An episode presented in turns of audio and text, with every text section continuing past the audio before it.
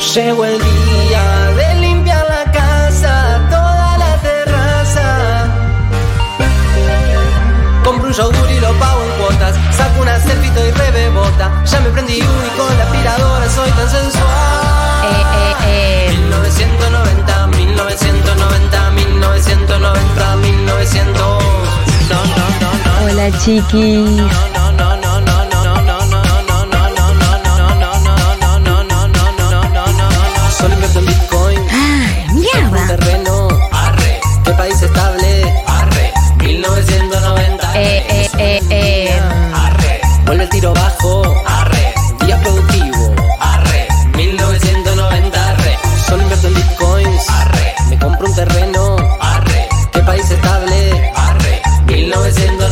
1990. Adhiero. Me suena en línea. Arre. Vuelve el tiro bajo. Arre. Día productivo. Arre. 1990. Arre.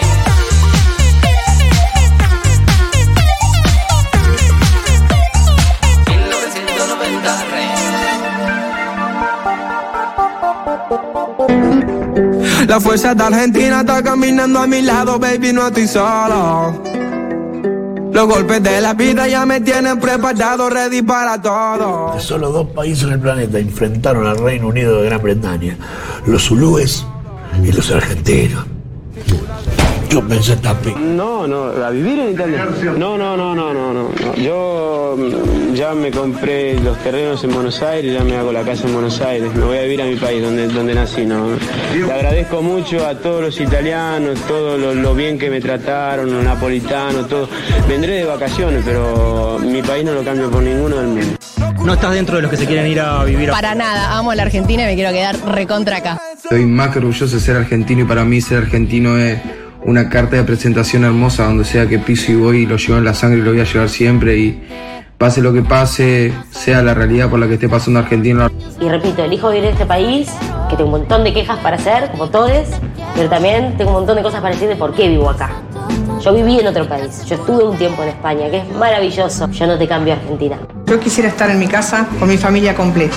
Lamentablemente tengo una hija en el cementerio y un nietito que ya tiene ocho años, que no sé quién lo está criando y que se lo quitaron a mi hija a las cinco horas de haber nacido. Es un premio para todos. Ya tengo mis 14 nietos conmigo. No, no, no quiero empezar el programa sin dedicar unas palabras a nuestro querido país. Argentino. No, no, no, no. Bienvenidos, bienvenidas a una nueva edición de 1990, edición especial, programa temático y el tema de hoy es la argentinidad. Canten putos. Es hermoso, para un poco. Bueno. Es hermoso editado que escucharon recién lo hizo Juli Piasek. Gracias, Juli. Ay, hermoso. Quedó hermoso. Eh, y hoy vamos a tener un programa atravesado por lo que es la argentinidad, por lo menos para nosotros una construcción colectiva, ¿no? Porque tampoco que tenemos una definición, una definición tan acabada de qué es la argentinidad, pero la idea es eh, ir construyéndola por lo menos. Hola Becha, hola Marto. Hola, hola, hola. ¿Cómo les va? ¿Cómo están? Qué lindo Bienvenidos sábado. a la Argentina. Bienvenidos a la Argentina. Eh, vamos a tener un programa con eh, todo lo que es la argentinidad. Vamos a entrar en definiciones de la argentinidad. Van a participar ustedes. Eh, de hecho, ya voy a dejar abierta la línea. ¿Qué es ser, qué es la argentinidad para vos? Vamos a ponerlo en esos términos. 11 40 66 000. Eh, mandan mensaje o audio. A mí me gusta más el audio porque los puedo escuchar escuchar eh, ¿Qué es la argentinidad para vos? Me gustaría que responda gente de, a lo largo y a lo ancho del país. Así Y del tenemos. mundo. Claro. Claro, y Los argentines mundo. afuera que nos escuchan, este es su momento para decir, yo cuando me mudé a Estraburgo me di cuenta que la Argentina era, y ahí contás que es la Argentina para vos, y es realmente cuando te vas del país siento que entendés un poco mejor la argentinidad, ¿no? Estoy de acuerdo. Sí. Estoy de acuerdo, pero además para salir, yo decía a lo largo de lo ancho, para salir de lo porteño, digamos, porque eh, la trampa de definir la argentinidad como lo porteño, para gente porteña, como nosotros, Marto y yo principalmente, Es eh, muy fina. Es muy, es muy alta la Claro. tasa de probabilidad de que sí. eso suceda. La Argentina en la avenida Corrientes, Sí, la Argentina es. ¿Tango? de. River Boca, Eh, exacto. Igual para River Boca sí, atraviesa todo el país, obviamente. River sí Boca, mm, no sé. Qué payaso. Eh, 1140 66 000, eh, ¿qué es la Argentinidad para vos? Va a van a venir dos invitadas el día de la fecha. Va a venir eh, Camila Perochena, no sé si la conocen, Ah, historiadora, reina de Odisea Argentina en La Nación Más. Eh, va a venir a hablar de eh, la Argentinidad desde el punto de vista histórico. Vamos a preguntarle, vamos a hablar obviamente de, de- de la coyuntura y etcétera, pero va a tener una mirada más histórica. Y va a venir eh, alguien que quizá conozcan, que quizá han escuchado hablar. No es argentina, pero conoce mucho de, de la argentinidad Sabe, porque sabe. es observadora. Sabe. No es argentina, pero es observadora. Claro. Eh, así que en un rato María del Mar Ramón Vélez va a estar aquí. Eh, va a estar aquí entre nosotros. Eh, esas son las dos invitadas del día de la fecha con quienes vamos a repasar todo lo que es la argentinidad. Pausa. Flor, hacemos un... Antes de encarar el programa del día de hoy, quiero hacer un paréntesis. Me encanta. Quiero hacer un paréntesis. ¿A dónde vas? Pausa, pausa, punto y aparte.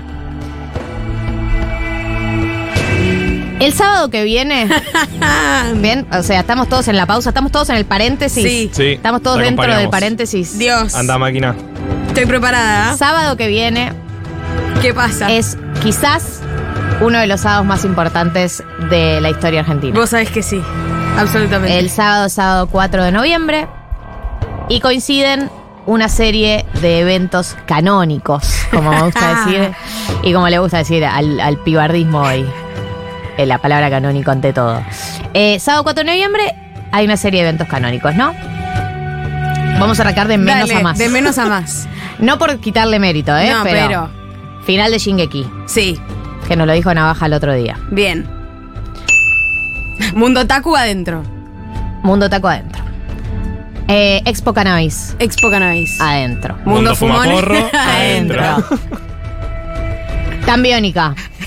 Con voces 4 de noviembre cada, Cada media hora. Mundo Pop. Adentro. Marcha del Orgullo. Hija de puta, era al revés el orden. Marcha del Orgullo y todos los años. Marcha del Orgullo y todos los años. Y Boca no llega a la final de todos los años. Marcha del Orgullo. Trolos adentro. Adentro. Y por último, eh, la final de la Copa Libertadores de América. Te falta uno más. Ay, que me olvidé. Esto, ya ahí voy. Estoy yendo, amor. Amor. Estoy yendo. Eh, Marcha del Orgullo, dije, trolos adentro. eh, y eh, final de la Copa Libertadores de América. Ahí eh, como que- Ahí es boquita adentro y anti-boquita adentro Sí, también. el fútbol. El fútbol. adentro. Todo el fútbol lo Porque- están mirando. Todo el yo fútbol, voy a estar ahí. todo el Fútbol fútbol adentro. argentino va a estar mirando, ¿no? Bien, todos estos eventos suceden el sábado 4 de noviembre, ¿sí? Es un día muy estresante. Qué nervios. Es un día de muchos nervios. Cada una de las personas que me está escuchando probablemente esté interpelada por alguno de estos Claro. eventos de mayor o, me- mayor o menor medida. Hay gente que te dirá, me chupo un huevo la final de la Copa Libertadores, es la marcha del orgullo, es el día, mi día en el año, es el día en el que salgo a festejar. Hay gente que dirá, me chupo un huevo la marcha del orgullo, la Copa Libertadores, yo, es la final de Shingeki. Eh, ese capítulo final para los otakus es nuestro día. Bueno, cada uno se, se verá interpelado por, por H o por B. Em, Alguien tiene que ser todas. Igual. y nosotros eh, tenemos una aspiración y la aspiración es la de abarcarlo todo. Síntesis. Entonces, ¿qué decidimos hacer? Em, veníamos con ganas de volver a hacer una transmisión al aire libre porque habíamos hecho un junta para el cumple de 1990 con, con Santi Motorizado que había salido muy lindo, que le habíamos pasado muy bien, que hacía calor, ¿se acuerdan? Hermoso fue. Lindo día. Mal.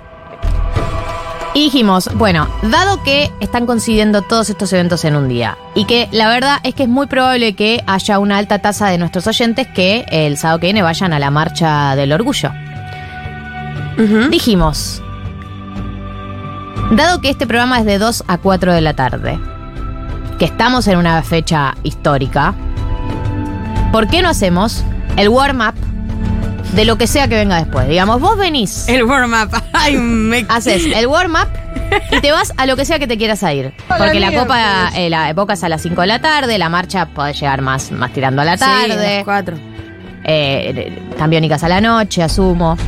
Expo Cannabis, te puedes ir armando el porro. Exponadís, te fumás tres porros y llegás re loco. Exacto. Entonces el anuncio es el siguiente, amigos. ¿Qué pasa?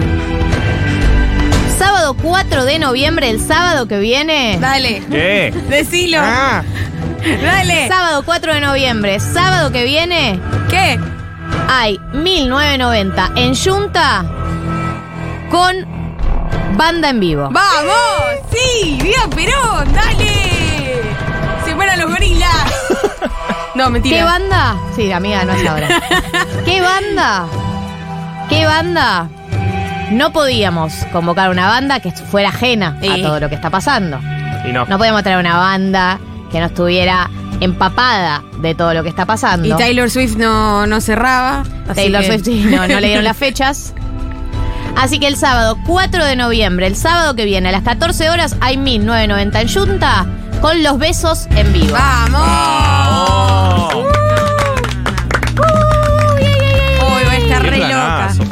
Es el plan? ¿Cuál es el plan? Está re loco. Hacer warm-up para lo que sea que te vayas después, festejar el Día del Orgullo, festejar eh, lo que sea que estés festejando ese día o vivir lo que sea que estés viendo ese día, pero acompañado, acompañado en la terraza de Junta con nosotros y con eh, los besos. Nada más ni nada menos. planazo, Evo. Eh, ¿Hay que anotarse o Hay que anotarse, hay que anotarse. En las stories destacadas de Futurock tenemos el Google Forms para que se anoten. Es muy importante esto, porque no es que caes ese día ahí y te abren la puerta y entras. No, eh, o sea, termina siendo medio VIP, pero. Pero es VIP, va abierto, digamos, porque no que tenés que ser amigo de nadie, solamente tenés que anotarte Ya vamos a a tiempo. llenar Tiene que ser Luna, rápido de dedos. Exacto, tenés que ser rápido de dedos. Entonces vas a las stories de Futurock, yo estoy entrando en este momento, Tuki. tiki, tiki, tiki, tiki. ¿Puedes anotar a un amigo? En la última historia de Futurock está el posteo que hizo Juli con eh, el flyer de 1990 en Junta con eh, los besos. Divino. Y abajo está el forms para inscribirse.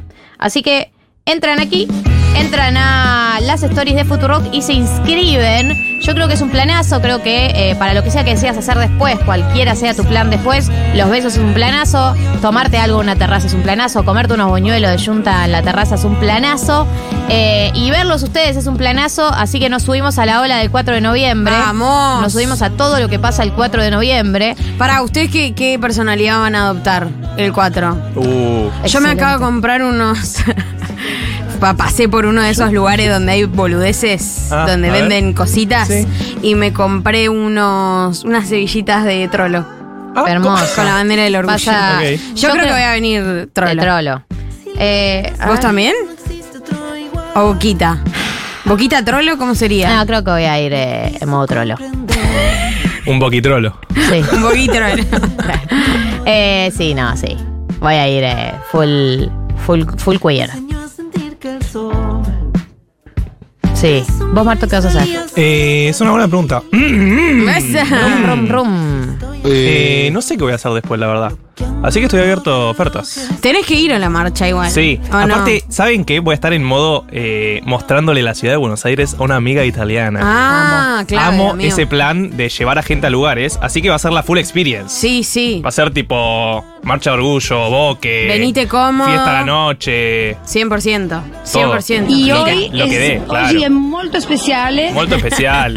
Acá Sí. me preguntan, ¿puede ser que acaban de anunciar y ya se agotaron? No. No creo. Pero igual es el segundo mensaje que me llega diciendo. Pará, eso, o si es funciona verdad. mal el link. Eh, yo entré al link. A ver, me voy a anotar yo. Uy. Pero ¿cuántos lugares No, no tiene hay? sentido que me anote, ¿no? Voy a anotar una amiga. no te anotes, amiga. Voy a anotar una amiga. Gali Son- está ocupando lugar. Eso es la corrupción. Son las encuestas gente. que le van a Bullrich en el balotaje. Claro. ¿Cuántas veces respondiste? A ver. No, pará. eh, están desesperados acá. Pero a mí me funciona. el ¿Cuánta, link, pero eh. ¿cuánta gente puede entrar en Junta? Ya agotamos, pero tan. ¡Qué bárbaro!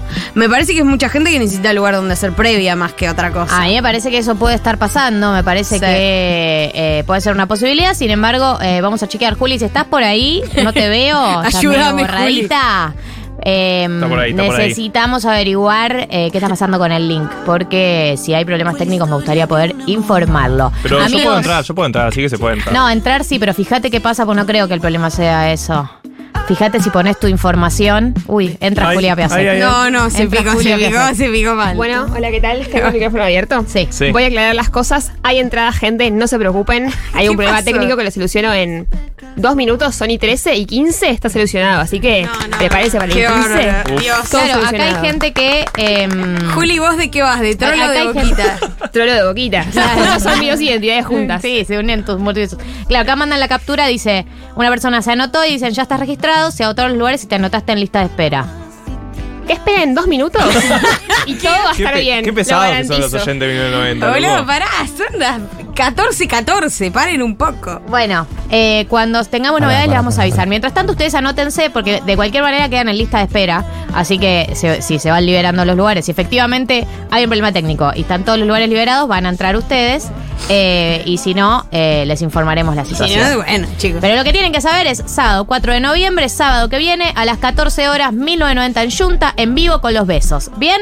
¿Está la Dios. información? ¿Podemos volver a la argentinidad? Canción del balotaje. Apague- apágame todo, Flor. Poneme en seco. Ahí está. Ahora sí el himno, por favor. Uy. Qué momento cuando suena este Qué pedazo de Tenemos el mejor himno del mundo, no hay ninguna duda. Hace poco salió una nota, ¿vieron esas notas completamente clickbaiteras? De, se hizo una votación de 38 personas en Malasia y votaron que el mejor himno era argentino. Y votaron eso, básicamente. Que el mejor himno era argentino. Y eso, que no, y eso que no cantamos la versión original, que es. Pero no dura como 30 minutos. Sí, boludo, pero no sabés la poesía que hay ahí. O sea, sangre, ¿entendés? Es un poquito Es más violenta, muy ¿no? bu- es muy- demasiado. Pero bueno, la patria. Hoy estaba pensando cuando venía para acá eh, en la consigna de eh, qué es la argentinidad o qué Sí. crees que define un argentino, una argentina, un argentine. Y obviamente lo pensaba en eh, términos de intentar salirse de, mm, de lo porteño, que es un, un desafío enorme para una persona como yo. Pero intenté salir Vos de mi podés. sesgo. Eh, y pensé en tres cosas eh, que quería traer. Tres cosas que me parece que caracterizan a la Argentina a lo largo y a lo ancho del país. Eh, punto número uno. Em, la comida. Ok. Sí, creo que tenemos gran comida en todo el país. Vos decís que. Gran cultura gastronómica en todo el país. Creo- y hay comidas características de todas las zonas del país y épica de todas las zonas del país. Eso es verdad. Eso es verdad. no está completamente unificada y creo que y creo que eso es también lo increíble, lo rico de que vas al norte y comes comida característica del norte y es súper rica, por más que se- sea comida que por ahí compartas con países limítrofes, Claro, esté influenciada. Bastante multicultural nuestra comida. Bastante multicultural. Muy. pero bueno, pero por más que sea multicultural, yo creo que el país además tiene un ADN recontra multicultural en general, digamos, eso recorriendo el país te lo te das cuenta. No conozco muchas, de grasa. muchas partes del mundo. Como que también, viste, es muy difícil eh, definir sin tener com- punto de comparación con Puede otros ser. países. Pero eh, mucha gente eh, que va a comer, ponele afuera, o va, viaja afuera y va a comer a lugares random como de pasada Mm. y no comen, no comes tan bien como en un bodegón acá, por ejemplo. No, por supuesto, pero no es solo un bodegón. Por eso te digo, como que bode- bodegón, por supuesto, se come Bodegón es Pero muy vas a, porteño, eh, sí, pero- eso es lo que digo. Vas a eh, recorres el país. Una Y roticería. hay comidas eh, características ricas, bien hechas en todo el país, a lo largo y a lo ancho. Entonces creo que es eh, un aspecto creo que se vincula con otro aspecto que, que vos le decías, Marto, que es que es recontra eh, multicultural eh, y que tiene que ver con, obviamente, todas las oleadas de inmigraciones, con, con, la, con la- las puertas abiertas que tiene en general la Argentina para la gente que, que desea venir a vivir acá y etcétera. Segundo Además de factor. Hooks, eh, Segundo factor. asado argentino. Eh, esta es una palabra muy de cornuda, pero la tuve que traer. Uh. Yo creo que el argentino, la Argentina es muy resiliente. O sea, es un sobreviviente. Ríe, Es un sueña y sobre- ama Lo hizo, cornudizó Sí, sí, la la argentinidad, lo cornudice, no sé cómo dice, me forcé un montón. Eh, no me forcé tanto, de hecho salió bastante fácil. claro. Eh, no, es un sobreviviente, o sea, es un...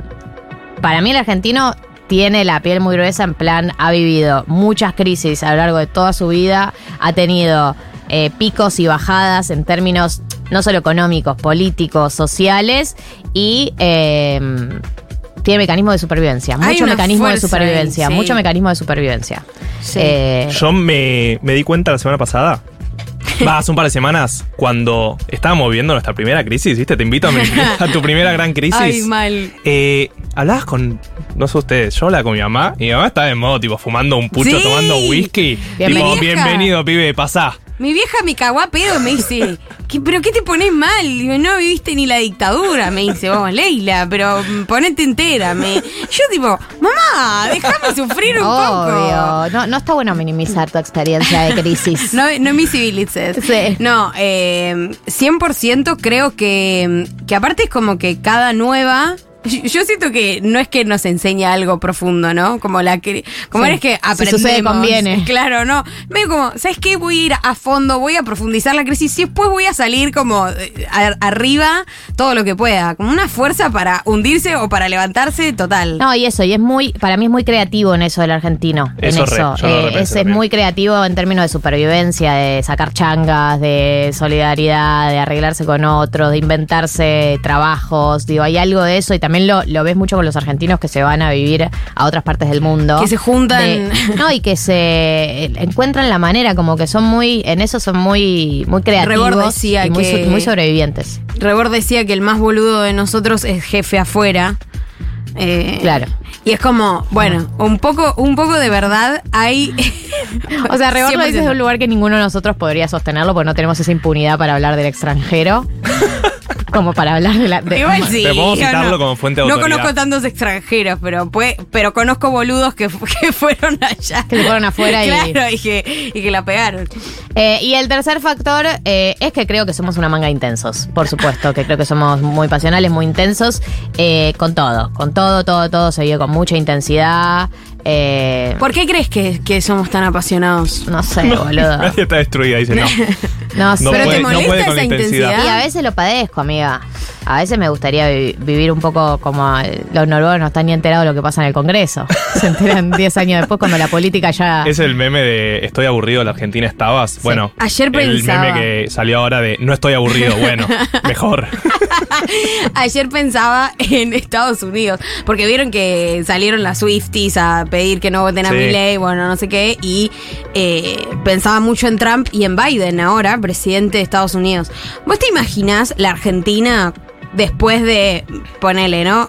Si fuéramos el pueblo estadounidense, si los argentinos viviéramos en Estados Unidos Sí. y hubiésemos votado a Trump primero Sí. Y después a Biden, y Biden es nuestro presidente. Sí. ¿Vos te imaginas Estados Unidos tan tranquila como está ahora con un señor que es su presidente y se olvida de las cosas y dice barbaridades todo el tiempo en o televisión? sea, hola Alberto. No, pero no O sea, es no- lo mismo. Alberto no ti- tiene o memoria, sea, la chicos. verdad es que aguantamos bastante bien. Sí, yo sé que tiene memoria, pero la verdad que el gobierno de Alberto lo aguantamos con bastante tranquilidad dentro de todo. Las cosas terribles que pasaron en los últimos cuatro años. Lo- Puedes decir lo que quieras, es una radio libre. Silencio. Libertad de expresión. No, no, porque no, no iba en orden de lo de. Vos decís como Vos decís porque Biden está, eh, en términos Está personales, lo cagada. decís. ¿Cómo dice? Full. Eh, Para, chicos, lo, lo escuchan a veces o no a Biden. no, yo estoy con- comparto completamente Como que siento que el otros argumento países de que no esa viven. persona es raro que esté siendo presidente de la primera potencia mundial, como Sí. mínimo, raro, Claro, como sos mínimo. Estados Unidos. Pero lo que digo es, en Pero los términos yankees de son muy especiales, boluda. Bueno, pero Sí, no boludo, no, hay ningún país, creo yo, ninguna sociedad que viva con, como dice Galia, con esta intensidad, pero sobre todo como con una cosa de querer participar de lo político, tanto como nosotros. Sí, Eso seguro. para que mí se político juega es mucho- algo muy, muy, muy presente, eso no hay duda. Es como Hay Boca algo- River todo el tiempo. Pero hay algo en lo que decías que para mí el yankee, ponele, tiene el presidente, viste, que dejan de ser presidentes y siguen siendo presidentes. Como que Como son una Macri- entidad. como Macri y van a los actos todos juntos, como que tiene algo la institución presidencial y acá a los dos meses ya tipo al verso. Sí, un scratch en buquebús. Te quiero meter en te meten en cana. Y sí, eh. no te perdonan, no, está bien, amigo. Eh, bueno, entonces la consigna de hoy es eh, ¿qué es la argentinidad para ti? Vamos a intentar construir a lo largo del programa. Eh, actualización sobre tema Junta el 4 de noviembre. A ver. Eh, ya está arreglado el tema del link en la story. Eh, re- Nos mudamos le al recuerdo Gran a la gente, le recuerdo a la gente que eh, empezó a escuchar ahora hace unos minutos el programa. Sábado que viene, 4 de noviembre, ya sabemos que pasan muchas cosas importantes, ya sabemos que hay muchos eventos. La propuesta que tenemos nosotros es hacer el warm-up de todos esos eventos en Junta a las 14 horas con los besos en vivo, con la banda Los Besos en vivo. Si querés después te vas a la Marcha del Orgullo, si querés después te vas a ver la final de la Copa Libertadores, la final, el capítulo final de Shingeki, te vas a ver eh, Tambiónica, lo que decidas hacer, el warm-up lo hacemos en Junta, va a hacer calor, vamos a tomar tragos, vamos a cantar, vamos a comer buñuelos. Yo obsesionada con los buñuelos. ¿Qué le pasaba con los Necesito buñuelos? que comamos buñuelte, es el meme de Osvaldo Laporte. Eh, necesito comer buñuelos y eh, me encantaría verlos, me encantaría verlas, me encantaría verles. En el link eh, de las stories de Futurock, en el- la última story está subido el link del Google Forms para anotarse. Es muy importante que se anoten porque se acaban los cupos y eh, va a ser más complicado entrar. Fíjense de nuevo los que lo intentaron y no pudieron. Si lo pueden hacer ahora, ¿está bien? Eh, y, los re- y recibo sus mensajes de qué es la Argentinidad para ustedes en el 1140 66 000. Eh, ¿Les parece si arrancamos? Dale. Vamos con Trueno y Tierra Santa. Es Trueno y Victoria Heredia. 14.31 en la República Argentina. Voy a retomar un toquecito el tema de Junta el sábado que viene, porque estoy recibiendo muchos mensajes. eh, gente que dice que si ya se anotó, si se vuelve a anotar, no te vuelvas a anotar. Si ya te anotaste y te dijo, te puse en lista de espera, es porque estás en lista de espera y se van a ir habilitando los lugares. No te anotes dos veces, porque para mí, pero quizás estoy equivocada, eh, estamos. Sería un error que las personas anoten dos veces. Ya te registraste, te anotó. El te formulario registró. está completo. El Forms te dice, cuando vos te anotaste, dice, ya está registrado, estás en lista de espera. Ok, estás registrado. Si pasó algo con el tema de los lugares que se agotaron antes de que estuvieran eh, completos en términos reales, igual si vos estás en lista de espera vas a ir subiendo la lista de espera y vas a entrar a medida que se liberen. Pero no se anoten dos veces porque eso puede generar un tema logístico. Repito, para la gente que quizás se sumó a las 14.31 al programa, sábado que viene, 4 de noviembre, hay 1990 en Junta Bar, en la terraza con los besos en vivo tocando para nosotros, para todos los que estemos ahí. Y después te vas a lo que sea que te quieras ir, a la marcha, a ver la final, a Tambiónica, a Shingeki, etcétera, etcétera. Me gusta escuchar decir a Shingeki. Sí, te vas a Shingeki. A Shingeki. Sos A ver. Burns con el gorro. A ver Shingeki, bueno, qué duros que son conmigo. Dale. Eh, vamos a entrar en la primera entrevista del día de la fecha porque como ustedes saben este es un programa temático de la argentinidad. Hemos intentado empezar a construir algún tipo de definición pero nos copaba la idea de tener una perspectiva hi- histórica. Así que la invitamos a eh, Camila Perochena, ¿lo dije bien? Perfecto. Camila Perochena Perfecto, es Gal. historiadora egresada de ITELA. La pueden ver con Pañi en eh, Odisea Argentina. Quizás la conozcan de ahí y es nuestra invitada del día de hoy. Bienvenida. Ay, gracias, Hola. chiques. Un placer estar acá. Ay, para nosotros también. Eh, y nos decías que estabas escuchando algo de los eh, acercamientos que hicimos. Estaba escuchando Muy poco lo- académicos. No, pero, pero acertados en algún punto. Porque una de las cosas que vos decías es. Una de las cosas que caracteriza a la Argentina es la resiliencia, ¿no? Pasamos por muchas crisis. Y si uno mira eso históricamente, es realmente sorprendente la cantidad de crisis por las que pasamos. Les tiro unos números como Por para favor. que. La Argentina se unifica hacia 1860-62, ¿no? A partir de ese momento les nombro las crisis, los años que vos decís, uy, ese año se, se acuerda la Se gente picó. porque fue un año de crisis. 1866, 1873, 1890, 1914, 1930, 1951-52, 1959, 1962, 1975, 1981, 1989, 2001 y ahora.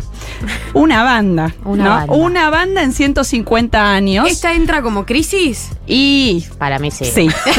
Lamento. Hace falta que te lo diga. Lamento Pero vos de- también lo sabés. No, pero- O sea, no hace falta que te lo confirme Camila. Pasa que puesto en perspectiva, como. como Bueno, uno lo puede. A ver, lo- la, la diferencia, uno podría decir, de esta crisis actual es que es un largo periodo de recesión que estamos viviendo hace varios años. Sí. Podríamos decir, más de 10. Eh, entonces. Eso hace que la gente espera, vieron en Argentina, el estallido. Bueno, capaz no hay, y es- ojalá que no, un estallido al nivel 2001 con las calles tomadas. Ahora, si uno mira los números, y sí es una crisis económica, ¿no? Entonces, estamos viviendo, yo diría, casi todas las generaciones de argentinos, casi todas, pasaron por crisis grandes eh, o, importantes, o, o- todas recuerdan un año de crisis, ¿no? Desde que se formó la Argentina hasta hoy. Claro. Y hay también eso que ustedes decían de la resiliencia, ¿no? Porque hay, hay un libro de, de historia económica que se llama que de, de Gerchunov se llama El ciclo de la ilusión y el desencanto. Ellos, ¿qué, qué, qué, qué, qué reflejan con ese título que está tan bueno? Ellos dicen, bueno, la Argentina hay ciclos, uno se ilusiona, somos potencia, vamos para arriba, sí, vamos, y de golpe, ¡tuc!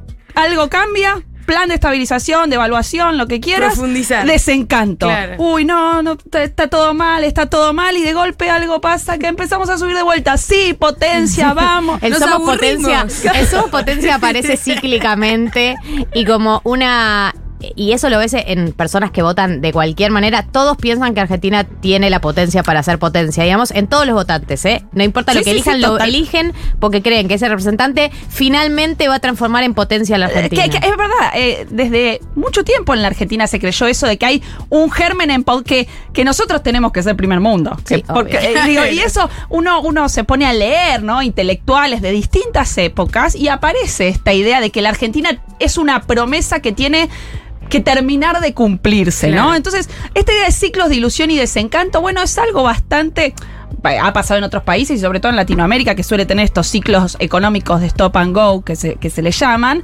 Pero bueno, en Argentina generalmente estos ciclos son más vertiginosos, ¿no? Hay algo, otra cosa con la que estoy de acuerdo con lo que ustedes decían recién de, de la argentinidad, creo que era la tercera característica. Eh, la pasión, La de la, la intensidad. la intensidad. El otro día leía el libro de Juan Carlos Torres, Diario Una temporada del quinto piso. Sí. Es el libro que le regaló Cristina Alberto hace un par de años, Sí. un año, dos años. Y a Sergio también. A Sergio también se lo regaló, bueno, tremendo mensaje. Y en uno de esos, eh, en una carta ahí Juan Carlos Torre que escribe en 1986 a su hermana, dice algo así como no puedo creer esto que los argentinos tengamos que vivir todo con esa, no, no, no uso estas palabras porque escribe más lindo que yo, pero con esa intensidad, como si estuviéramos permanentemente en una especie de obra de teatro donde cada escena es una escena dramática, ¿no? Entonces todo, se- todo es un drama, ¿no? No hay como una especie de, de, eh, de gris, ¿vieron? Es como una cosa dramática, son escenas dramáticas que vamos pasando. Entonces, hay algo de eso. Digo, esto es de 1986, pero uno se podría parar en distintos momentos de la historia argentina y ver eso de, de, de lo dramático, ¿no? Entonces, estoy bastante de acuerdo pensando históricamente en esas evaluaciones que ustedes hicieron. Eh, no, pensaba eh, algo de lo que vos estás diciendo de, de los ciclos y de la intensidad y que, y que siempre queremos que vamos a hacer potencia y siempre es por motivos distintos, ¿no? No sé, cuando fue el boom de la soja era bueno, ahora la soja nos va a hacer potencia, ahora es, no sé, vaca muerta. Vaca muerta, ahora es la muerta energía. va a hacer potencia. Ahora Como es la- que siempre tenemos un diamante en bruto que no termina de explotar o que tiene la potencialidad de explotar y por H por hoy quizás lo hace por un tiempo y después cae o quizás no lo hace de la manera que lo pensábamos. No, que pensaba que en algún punto la soja sí lo fue. Porque fue ese periodo de superávit y. eh, Los superávit gemelos, eh. Varias cosas lo fueron en distintos momentos históricos, porque por supuesto que la exportación de materias primas y, y- y- y la agricultura fue lo que nos permitió pensar eh, somos potencia entre, por ejemplo, 1880 y 1930, te diría. Después de 1930... Era la industria en la que nos Sí. permitía, bueno, vamos a salir adelante, nos El estamos argentino. industrializando. Cuando esa industria más liviana, que fue la que se empieza a desarrollar en 1930, en lo que se llama el modelo de industria sustitutiva de importaciones, empieza a tener algunos problemas, algunos conflictos. eh, básicamente, el, el principal problema que tenía esa industria era que uno, para poder producir, supónganse, las camisas, las zapatillas, tenías que importar bienes de capital, las máquinas que te iban a producir eso. Entonces, eso te generaba crisis de balanza de pago. ¿ves? Te, Claro, pues, muy menos grande. que de lo que importabas, algo que está pasando ahora también. Digo, es bastante. Por eso hoy los industriales están, no, muchos no pueden producir porque no pueden importar. Bueno, cuando empieza a haber esa, esa crisis, eso ya se empieza a ver hacia, hacia mediados de siglo, ya el peronismo lo empieza a ver.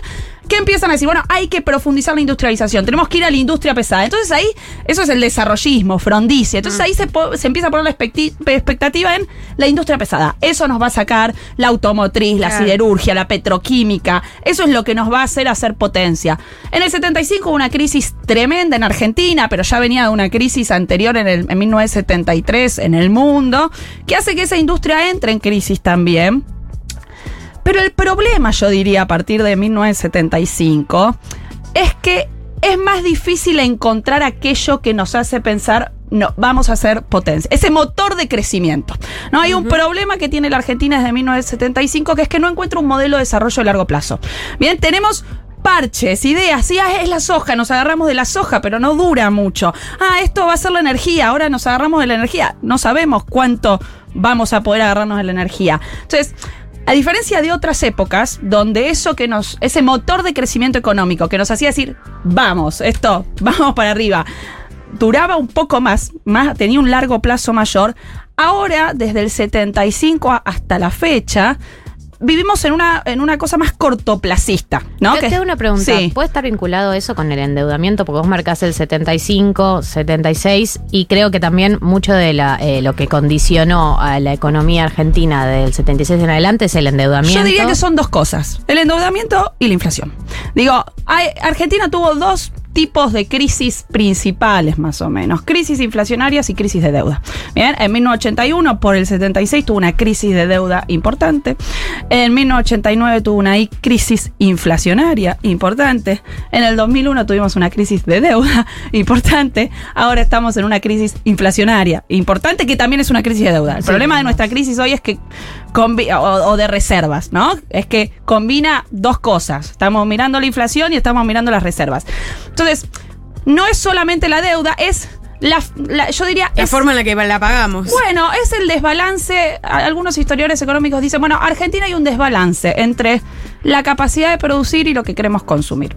Eh, eh, producimos menos de lo que desearíamos consumir. Somos menos productivos de, no sé, me pongo a mí como ejemplo para no ser, para no ofender a nadie. Yo soy profesora de historia. ¿Cuánto, cuál es mi productividad? Bueno, es medio difícil medir mi productividad como profesora de historia, pero supónganse, ah, logro que se egresen X cantidad de alumnos de la Universidad de Itela por año, no sé, algo así. ¿no? Que, que aprendan historia mis alumnos, bueno. Eh, Ahora, ¿cuánto deseo consumir yo? Bueno, no sé, yo eh, eh, tengo la luz subsidiada, el gas subsidiado. Bueno, si yo digo no quiero pagar más de luz de lo que pago, al- alguien me puede decir, bueno, pero ¿cuánto producís por mes para poder decir no quiero pagar la luz? Entonces, hay esa tensión, eh, pero eso también pasa con empresarios, no sé, Tierra del Fuego, te pasa con Tierra del Fuego, cuánto produce Tierra del Fuego, cuánta productividad tiene y cuánto desea consumir. Pasa con muchas cosas, pasa con clase media, con sectores populares. Son muchos, muchos eh, historiadores económicos dicen, bueno, ese desbalance, esa, la- eh, esa, esa dificultad para ir, que, que vaya de la mano la productividad con el deseo de consumo. ah, ¿El deseo de consumo está vinculado al- estilo de vida, digamos? al estilo de vida y, a- y también al- a, a- a lo que uno tiene desde siempre, ¿no? Y qué sé yo, bueno, sí, es... Digo, un problema del último tiempo es que mucha gente que pasaba, que pertenecía a la clase media, desciende por sus salarios a una clase más baja. ¿Bien? Es decir, hay gente expulsada de la clase media en los últimos tiempos. Por supuesto que esa gente quiere seguir consumiendo lo que consumía antes. ¿No? Digo, es normal. Digo, entonces, eh, eh, es y quiero tener salud pública de calidad. ¿Por qué sí? O educación pública de calidad. No sé, yo fui al Normal 2 en Rosario, soy rosarina. Me encantaría que mi hijo vaya al normal 2. Bueno, no voy a vivir en Rosario, pero si fuera así. Pero el problema es que muchos que de la clase media que consumían esos servicios públicos hoy no los ven de la misma calidad que hace 20 años, cuando yo fui a la 20 mucho más de 20 años. Me Puedo acabo, mentir, puedo mentir, me está acabo bien. de sacar una barbaridad de años, ¿no? Eh, 30 años, ¿no? Ahora- Entonces, creo que también está relacionado con eso. El, como que eh, históricamente la disputa también fue por la percepción de esa tensión que vos decís entre Obvio. productividad y consumo, ¿no? Si había que abordar el consumo y proteger, digamos, a los consumidores, o mejor dicho, argentinos y argentinas, o eh, incrementar la Es un productividad. súper buen punto eso. Cada presidente argentino que sube al poder desde siempre, te diría, tiene un dilema que enfrentar. Esto lo dicen Pablo Gerchunov y Martín Rapetti en un artículo. Y ellos dicen, bueno, hay un dilema. ¿Qué voy a priorizar? ¿El equilibrio macroeconómico o la armonía social? Claro. ¿Qué voy a priorizar? Tener, eh, eh, por ejemplo, un dólar, bien, que a nosotros nos sale muy caro, pero que me permite exportar un montón y que hace que tenga cierto equilibrio macroeconómico, no sé, que no tenga inflación, etcétera. O, la- y eso puede hacer que se me prenda fuego la calle. ¿Eh? que se movilicen sindicatos, que se movilicen organizaciones sociales, o voy a priorizar la armonía social. No sé, supóngase algo más gradualista, donde la gente pueda tener mayor poder de consumo, mayor poder adquisitivo, y eso implica un dólar más apreciado, y puede llevar a cierto desequilibrio económico. Eso es un dilema que cualquier presidente argentino tiene desde, yo diría, por lo menos 1930 hasta hoy. Por lo menos 1930. Bien, digo por lo menos 1930 porque es ahí cuando la sociedad civil argentina, a diferencia de otros países latinoamericanos, tiene una característica histórica que yo también diría es algo de la argentinidad. Es que nuestra sociedad civil tiene mucha capacidad de movilización. Mm. Nosotros tenemos una sociedad civil sí. bien organizada, bien fuerte. Sí. No solo sindicatos, sindicatos, organizaciones sociales, movimientos, de derechos humanos, movimiento de mujeres. Si nosotros, Argentina tiene una... eh, Inventamos la calle, digámoslo. No, a ver, obvio que no lo inventamos porque si uno mira Francia en 1789 te dice, ah, mira Sí, cómo te pero invento la calle. Salieron segundos. Mira cómo te inventa. Mira, pero bueno, eso es, un pu- eso es algo de la argentinidad, la sociedad movilizada. Y eso es importante para entender este dilema que estoy marcando. Eh, el, dile- el dilema que vos marcas, que me parece que es uno de los eh, de, de- de una de las banderas del peronismo y una de las cosas que la- lo hizo confrontar con los otros sectores políticos a lo largo del tiempo, que tiene que ver con eh, el planteo que tiene el peronismo de la vida que deberían llevar o que están eh, que tienen el derecho a llevar los Sí, trabajadores, un trabajador de clase baja o de clase media o de clase media baja eh, versus eh, los sectores de la oposición o de otras líneas eh, que le dicen, no, mira, estás planteando un estilo de vida que vos no podés equiparar con tus ingresos, con lo que vendés, con lo que producís, ¿no? Pero es una de las banderas históricas del peronismo de, sí, digamos, es una de las cosas en las que siempre se plantó de yo, que ellos creen un modelo que implica subir el estilo de vida, En incluso para sí, personas... pero el propio peronismo tuvo las dos cosas. Por ejemplo, Perón. Perón fue, eligió la armonía social entre más o menos, en lo que se llaman los años dorados del peronismo, 1946, 1952. ¿Bien? Gasto público, crecimiento económico, mayores salarios, mejores condiciones de vida. ¿Qué empieza a pasar en el peronismo en 1949? Empieza a subir la inflación. Perón se da cuenta que eso era un problema. Entonces empieza a subir la inflación y Perón llama a un, a un economista que trabajaba con él, llama a Gómez Morales y le dice, che, ¿qué hacemos? Y Gómez Morales le dice, mira, tenés que ajustar. No no hay mucha opción. Vas a tener que bajar el gasto, vas a tener que ajustar. Perón dice, ok, pero esperemos a las elecciones del 51. En el 52, Gómez Morales va a pasar al Ministerio de Economía. Era un ortodoxo Gómez Morales. ¿Y qué tiene que hacer ahí el peronismo? Tiene que ajustar. Y Perón empieza a hablar de otras cosas ahí. Empieza a hablar, hay un discurso muy conocido de Perón donde Perón dice, bueno, ya se tomaron sus vacaciones, ya se compraron su ropa, ahora es Ahora hora de ahorrar. ahora hay que poner, Hay que enfriar. Hay que, y, y empieza a hablar, por ejemplo, mucho de productividad, que era una, un, un concepto que no estaba tanto en el lenguaje político peronista. Lo mismo uno podría ver cuando, por supuesto, llega Menem al poder. Digo, ahí tenés otro peronismo otra vez Sí, que está diciendo, claro. hay que ajustar. Entonces, dentro del o la sintonía fina durante el kirchnerismo, digo, dentro del propio peronismo, incluso tenés momentos, si querés, de mayor expansión económica o, o- de, eh, de, de mayor armonía social y también momentos que están diciendo necesitamos equilibrio macroeconómico. Y dentro del antiperonismo, también tenés momentos en donde equilibrio macroeconómico, ajuste, y momentos donde el propio antiperonismo se da cuenta que eso no lo puede hacer. ¿Por qué? Porque la sociedad se le prende fuego. Claro. Entonces, e- ese, ese, esa. Digo, hay más grises y, y este, este dilema, bueno, es un dilema del que nosotros no salimos y no creo que salgamos nunca. ¿En qué Sí, sentido sí. no vamos a, a ver, no digo que no salgamos nunca. Lo que quiero decir es, hay algo estructural en, las, eh, eh, en la historia argentina de que nuestra, nuestra estructura social, nuestra, estructura, eh, nuestra configuración social es así. Por eso a veces pretender soluciones mágicas, bueno, voy a dolarizar y se acomoda todo, es un poco ingenuo también, no solo en términos económicos, que yo de eso no manejo porque soy historiadora, pero también pensado en términos históricos, ¿no? Sí, sí. Porque uno mira la, so- la historia de la Argentina y decía, ah, no, pero vos tenés ahí una sociedad movilizada, no, no podés plantear soluciones mágicas como si estuvieras haciéndolo sobre una tabula rasa. La famosa tabula rosa. Sí. Es Camila Perochena, la que habla, historiadora, eh, bueno, también eh, trabajadora de los medios, eh, docente, eh, la han visto en Odisea Argentina y es eh, profesora en Ditela. Camila, recién te escuchaba hablar sobre el paper ese de Rapetti, que es súper interesante, lo recomiendo también. Eh, y cuando lees el libro de Gerchonov, también lo que te sorprende es que siempre pasa lo mismo un poco, ¿no? Entonces tal vez el objetivo no puede ser como un poco de tranquilidad, esto que decíamos de la intensidad, bueno, Cálmense. abu- aburrámonos un ¿Cómo poco. se hace eso? Claro, aburrámonos no un poco y no tengamos... conocemos el aburrimiento. Pero que el objetivo no sea hacer potencia, que el objetivo sea Bueno, tener una eso, eso ordenada. No, eso que estás diciendo me parece importante, Martín. Como bajar la vara de la expectativa, ¿no? Si nosotros creemos que estamos destinados a ser potencia, también estamos destinados a frustrarnos.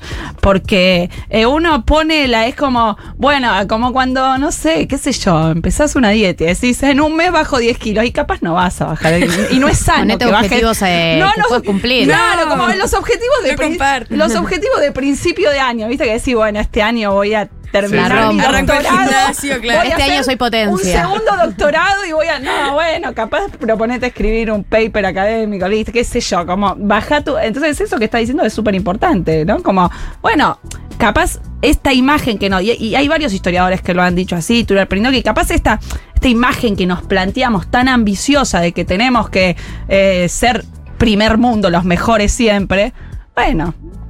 Seamos más modestos, así no nos, no, no nos chocamos la cabeza Y, y en esa línea, ¿cómo ves la lectura histórica que seguramente eh, lo venís analizando? Por ejemplo, a mí me chocó mucho de Milei de sus discursos en las últimas semanas, eh, separar con qué parte del radicalismo sí y con qué parte del radicalismo no. Incluso también diciendo que la Argentina había sido potencia, que éramos el país más rico en 1900. Sí, a ver, ahí- ahí- Esa base histórica de los candidatos. No, no, es es súper importante esto que decís, porque siempre los políticos usan el pasado, ¿no? Entonces, cuando uno, cuando los políticos hablan de historia, en realidad lo que están haciendo es hablando de política y hablando del presente, ¿no? Cuando hablan de historia no están haciendo historia como, no los historiadores hacemos historia, ¿no? Están tratando de usar emociones, generar identificación, hacerte enojar.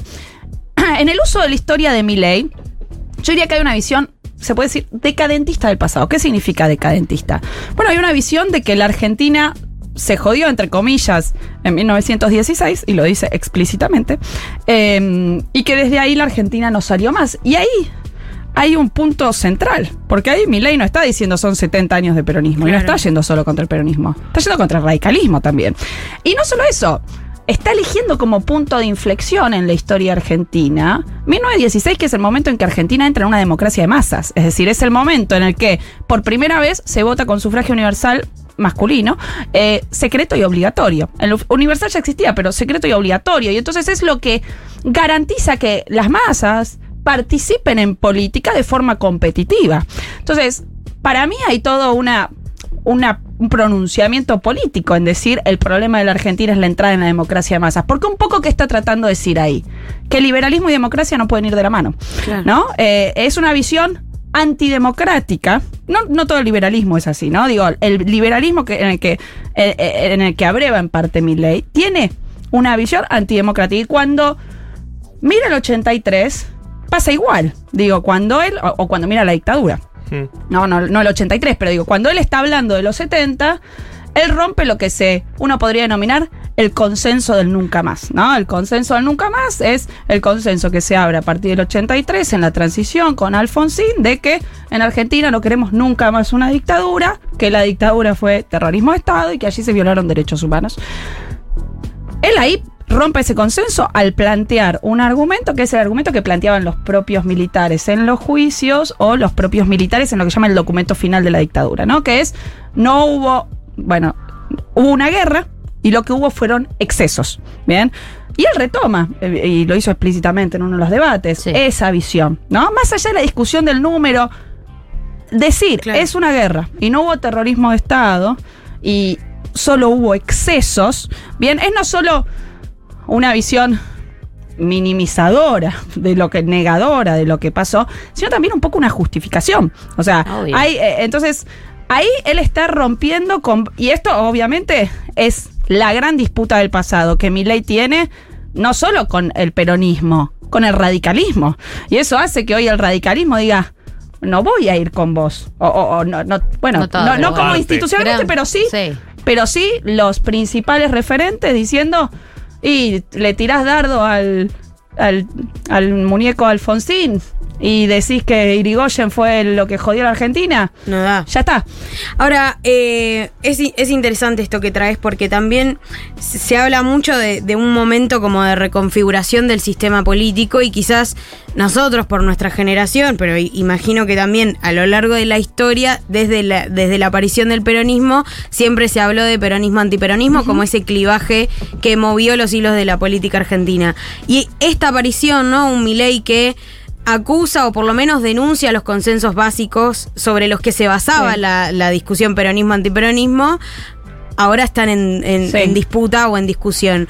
¿Cómo reconfigura eso el escenario político y cómo puede leerse en términos históricos? ¿Qué, qué falló ahí de ese clivaje histórico? A ver, otra vez, yo cuando hablo del futuro suelo pifiarle. Eh, porque lo mío es la historia y no el futuro. Efectivamente podría haber una reconfiguración de la, de la- del escenario político y de los clivajes con los que nos hemos, eh, con los que se ha dividido la historia argentina tradicionalmente, que es un polo peronista y un polo antiperonista. Ahora, la Argentina no es bipartidaria, por decirlo de alguna manera, desde hace mucho tiempo. Lo que hay son coaliciones. Entonces, y esas coaliciones se suelen ordenar en un polo peronista y un polo no peronista. Pero siguen siendo coaliciones bastante heterogéneas adentro. La gran pregunta sería, hay que ver qué pasa ahora con las elecciones, porque Digo, hoy, hoy el, gran, el gran quiebre y la fractura está en el polo no peronista, ¿no? Hay que ver qué pasa, cuánto tiempo dura, cuán, cuán- cuánto logra permear en la sociedad y en las instituciones políticas esta nueva fuerza que aparece. ¿Qué quiero decir? Bueno, la libertad avanza viene a romper ese- esa cosa más eh, eh, binaria que había. Te- y te coloca frente a un escenario de tercios, pero lo que uno tiene que ver es hasta qué punto eso se va a sostener en un largo plazo. ¿Qué quiero decir? Bueno, ya hay diputados suyos diciendo que se, se van del bloque.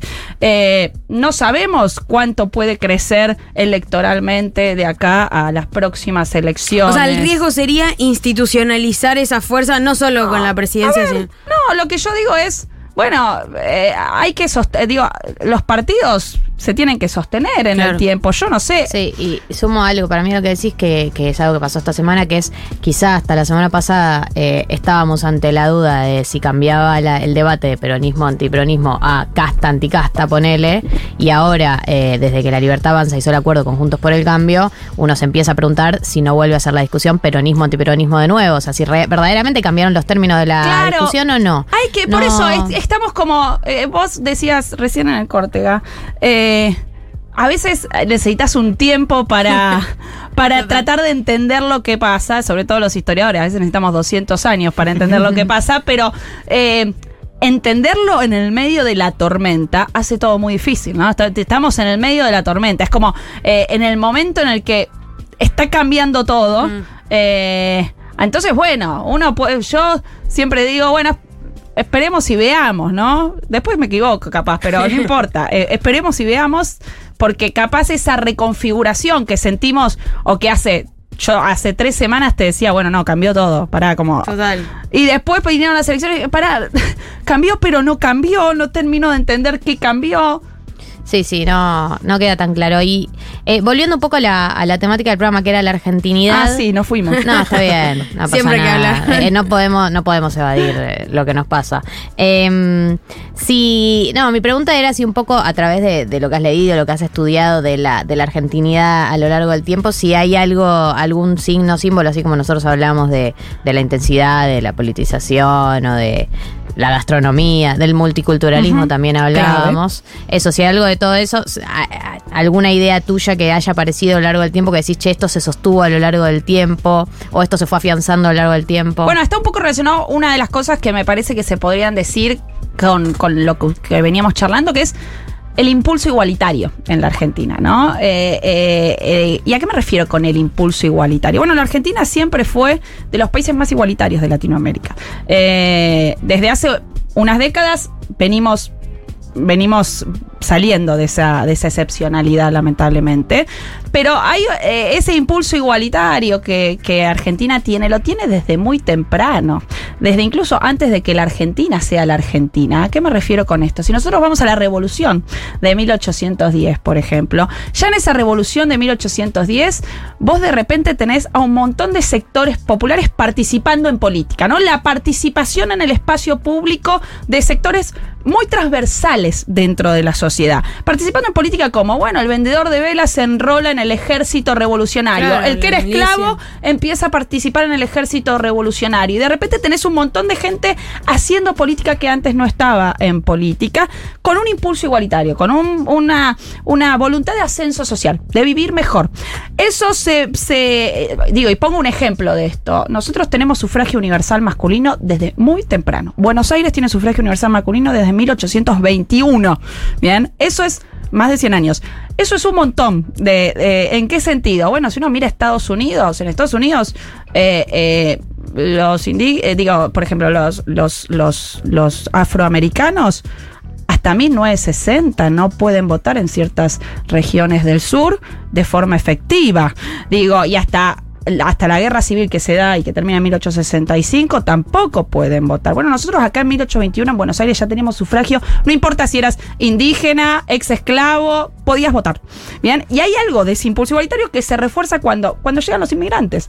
Bien, y vos decías, bueno, tenemos una sociedad multicultural, muy diversa además de multicultural muy diversa, esa- esas olas inmigratorias, que Argentina es uno de los países, es el país latinoamericano que más inmigrantes recibe a fines del siglo XIX. Entonces, eso también nos hace, eh, eh, hace, hace que, la que la estructura de nuestra sociedad sea distinta. Bueno, y refuerza esta, este impulso igualitario o esta búsqueda de ascenso social o esta búsqueda de vivir mejor y esa sociedad civil que es heterogénea y que está bien organizada, que se moviliza, que tiene capacidad de movilización, ¿no? Y eso ya, entonces, fines del siglo, vos ya tenías una sociedad que participaba políticamente, que iba a la plaza, digo, como, por decirlo de alguna manera, como que, que se involucraba en el espacio público, se refuerza con la llegada de inmigrantes de fines del siglo XIX y después se refuerza con el peronismo y vamos a tener otros contextos en los que eso se va consolidando. Entonces yo diría que algo muy constante en esa Argentina es ese impulso igualitario, ¿no? Que me parece que define bastante bien a la Argentina en eh, comparación con otros países latinoamericanos o incluso europeos o norteamericanos. Excelente. Eh, la verdad que aportaste una idea clave. Me a la alegro. construcción de lo que es la argentinidad. Es Camila. Muchas gracias. Pero Chena es historiadora, eh, docente en Ditela, eh, referente a los medios de comunicación. Odisea Argentina, la pueden ver con Pañi eh, y la pueden escuchar. Muchas gracias por venir. Gracias a ustedes, un placer. Que tengas un lindo fin de semana. Bueno.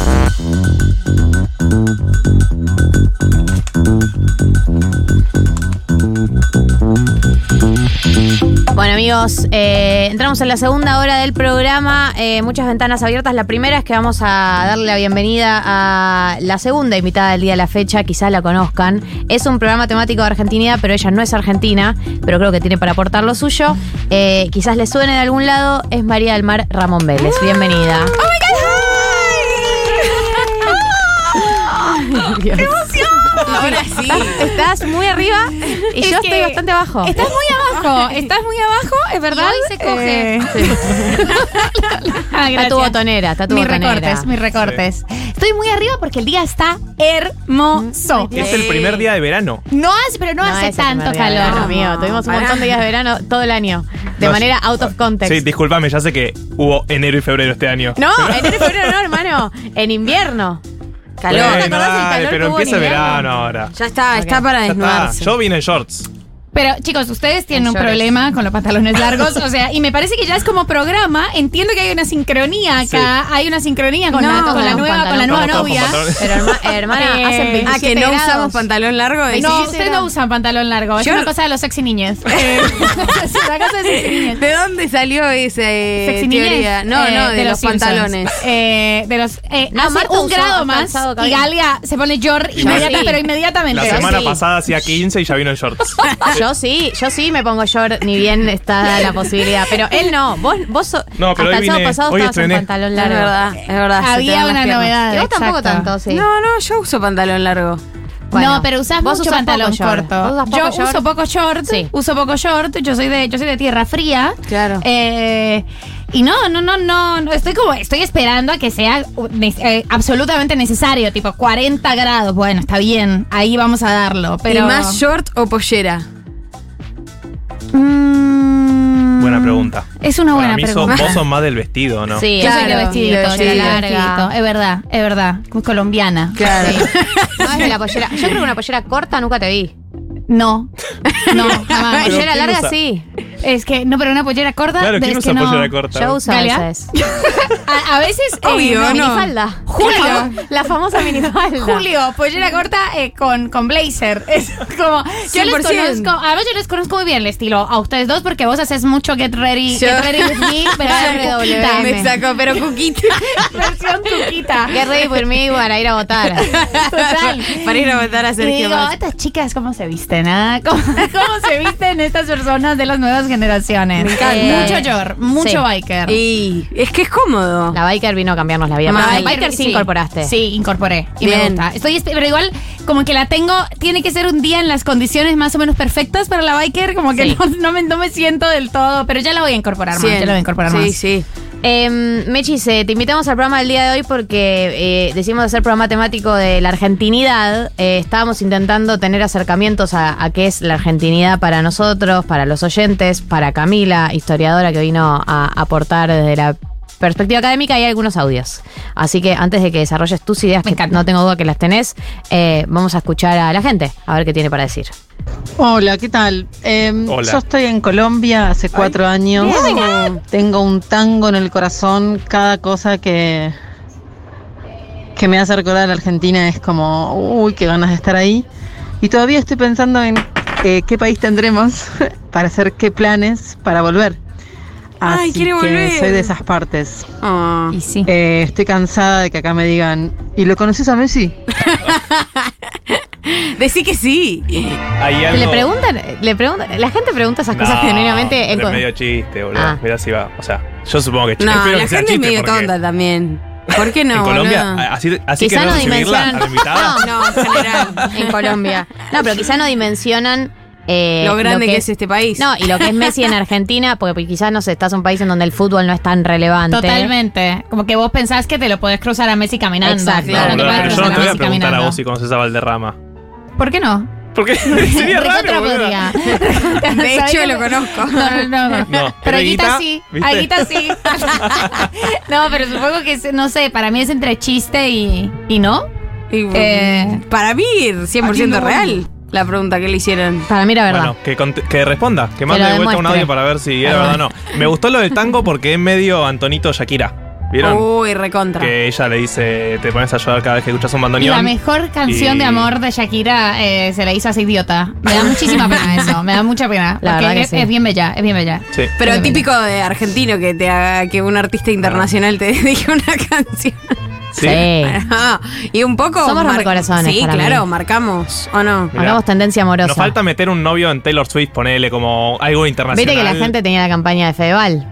Es buena Bueno. esa. Ah, Pero Hay que Taylor está de novia. Taylor además Ahora. mide 1,80. O Pero sea, hay- nunca subestimes el poder de los Joe petizos. Jonas, que es repetizo. No, no de los petizos, de Fedeval. Sí, exacto. no, nunca subestimes es el poder de Fedeval. tal cual. Eh, a ver, hola. Día, buen día, queridos eh, amiguites. Eh, la verdad que para mí creo que la intensidad nos define como pueblo eh, y la exageración. La exageración pensando tanto a las familias judías como a las familias italianas, esa cosa de eh, somos 10 y hacemos comida para 35, eh, todo tiene que ser mucho, mucha cosa, mu- mucha intensidad y mucha exageración. Creo que esas dos cosas, y con el mucha inclusive, aunque quede mal, nos define. Un abrazo, les quiero mucho. Sí, eh, estoy de acuerdo. A, a mí lo que me pasa es, eh, in- estoy intentando, por eso también como vamos oyentes, eh, que no, no definir la argentinidad según mi argentinidad. Sí, la de mi la familia, limita. sí, la de mi familia, la de mi ciudad. Eh, pero obvio, me preguntas a mí, yo escucho lo que está diciendo y además como argentina y judía, por supuesto que en una familia de gente exagerada. Mal, me encanta la palabra exagerada, aparte. Como que siento que tiene fuerza despectiva, pero a la vez. No, a mí me encanta eh, ser exagerada. Pero no tiene como. No, no, para mí no es una- peyorativo. Yo ya No, casi. Lo sí, lo, que te- lo capitalizas. eh, Lo capitalizas. Igual para mí tiene que ver con lo que decíamos de que somos intensos Claro, y pasionales. sí. O sea, está todo medio vinculado, ¿no? Argentina te ama más que ningún país. Uno más, hola. Ser argentino es un privilegio, sin haberlo pedido, sin desearlo. Uno nace acá y ya está, está destinado a ser argentino por siempre. Eh, los argentinos somos creídos. Por lo menos los porteños.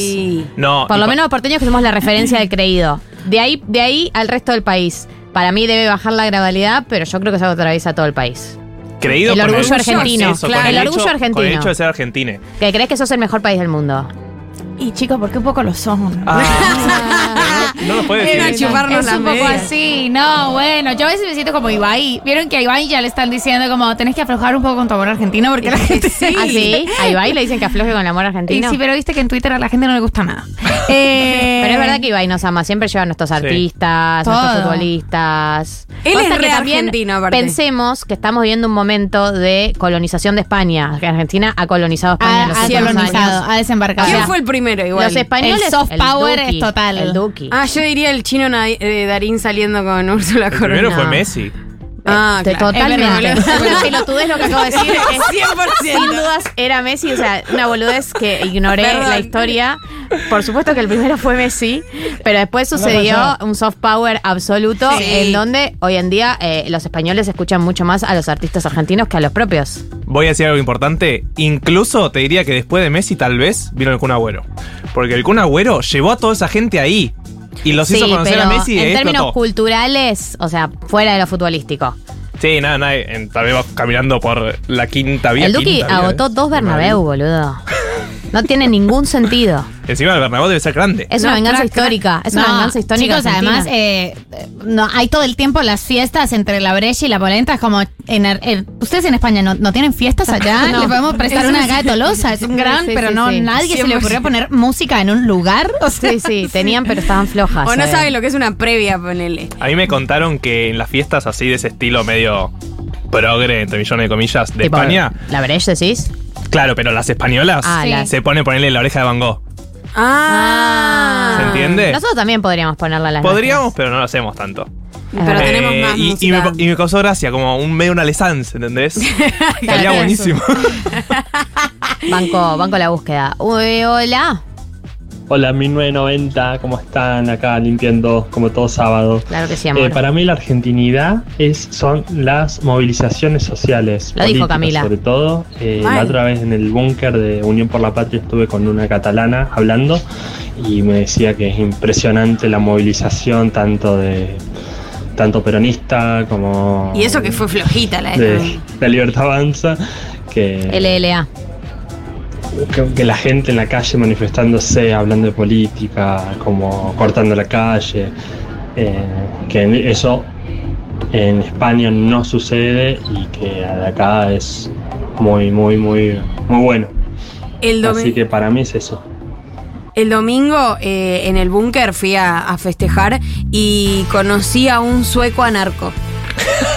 What? estaba celebrando el triunfo de masa. Ahí ter- termina todo. Literalmente lo, lo sos llevó- anarco, igual deberías estar más cerca de Milei, ¿o no? Que es anarcocapitalista. Bueno, pero un sueco anarco, ni Igual idea. confundidísimo el sueco anarco en general con Total. las categorías de Argentina. Lo trajo una cordobesa y yo estuve ahí media hora intentándole explicar las elecciones. O Ay, sea, no. imagínate. ¿En qué Igual idioma, aparte? me parece No, en español, hablaba Igual muy a mí bien me español. parece una de las cosas más divertidas del mundo explicarle Mal. la Argentina a un Yo extranjero. necesitaba porque- vivir esa, esa experiencia. Es hermoso. Eh, y esto lo decía también Camila recién, de esto de que la movilización a lo largo de la historia argentina fue también algo que ha marcado este país. Pulsión igualitaria, me gustó mucho, lo escribí. La verdad que sí. Muy ella- linda.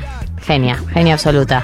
Eh, le quiero leer el mensaje de esta chica solamente porque se, me trasladé al momento en el que está esta chica ahora y necesito darle la derecha. Sí, sí, Same. sí. Mandó Same, una chica same, diciendo: same, same, same. Hola chicos, estoy refumada tomando mate. Eso es un gran momento argentinidad. Es Podríamos. un gran momento. Ay, el matecito Esta con chica la está fumada, tomando mate, pasándola muy bien, escuchando el programa y yo quiero darle lugar, ¿entendés? Quiero que se Le sienta da escuchada. solcito, le Hola, da solcito. Hola ¿Cómo hermosa, estás, hola hermosa, ¿cómo estás?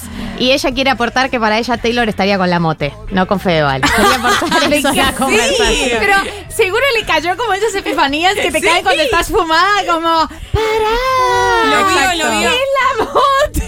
Total, Exacto. Pensó que era la mote, hizo un silencio y tomó mate.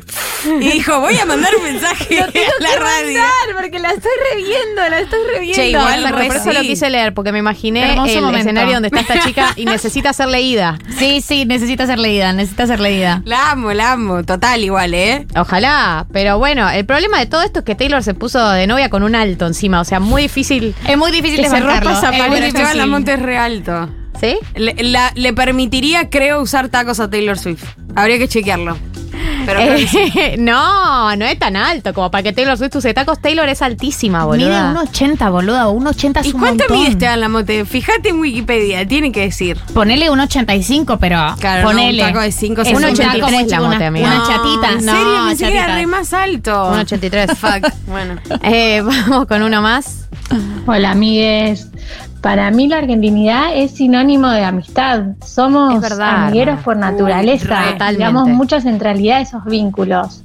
Construimos mucha familia con nuestros amigues. Eso me parece hermoso. Y otra cosa que es argentinidad pura es ese video que está circulando de la hinchada de no me acuerdo qué equipo haciéndole mm, canciones, cantitos de cancha al pibe que está cambiando la goma porque se quedó el bondi Sí. parado. Ese es Deep Argentina Ay, no lo pura. vi.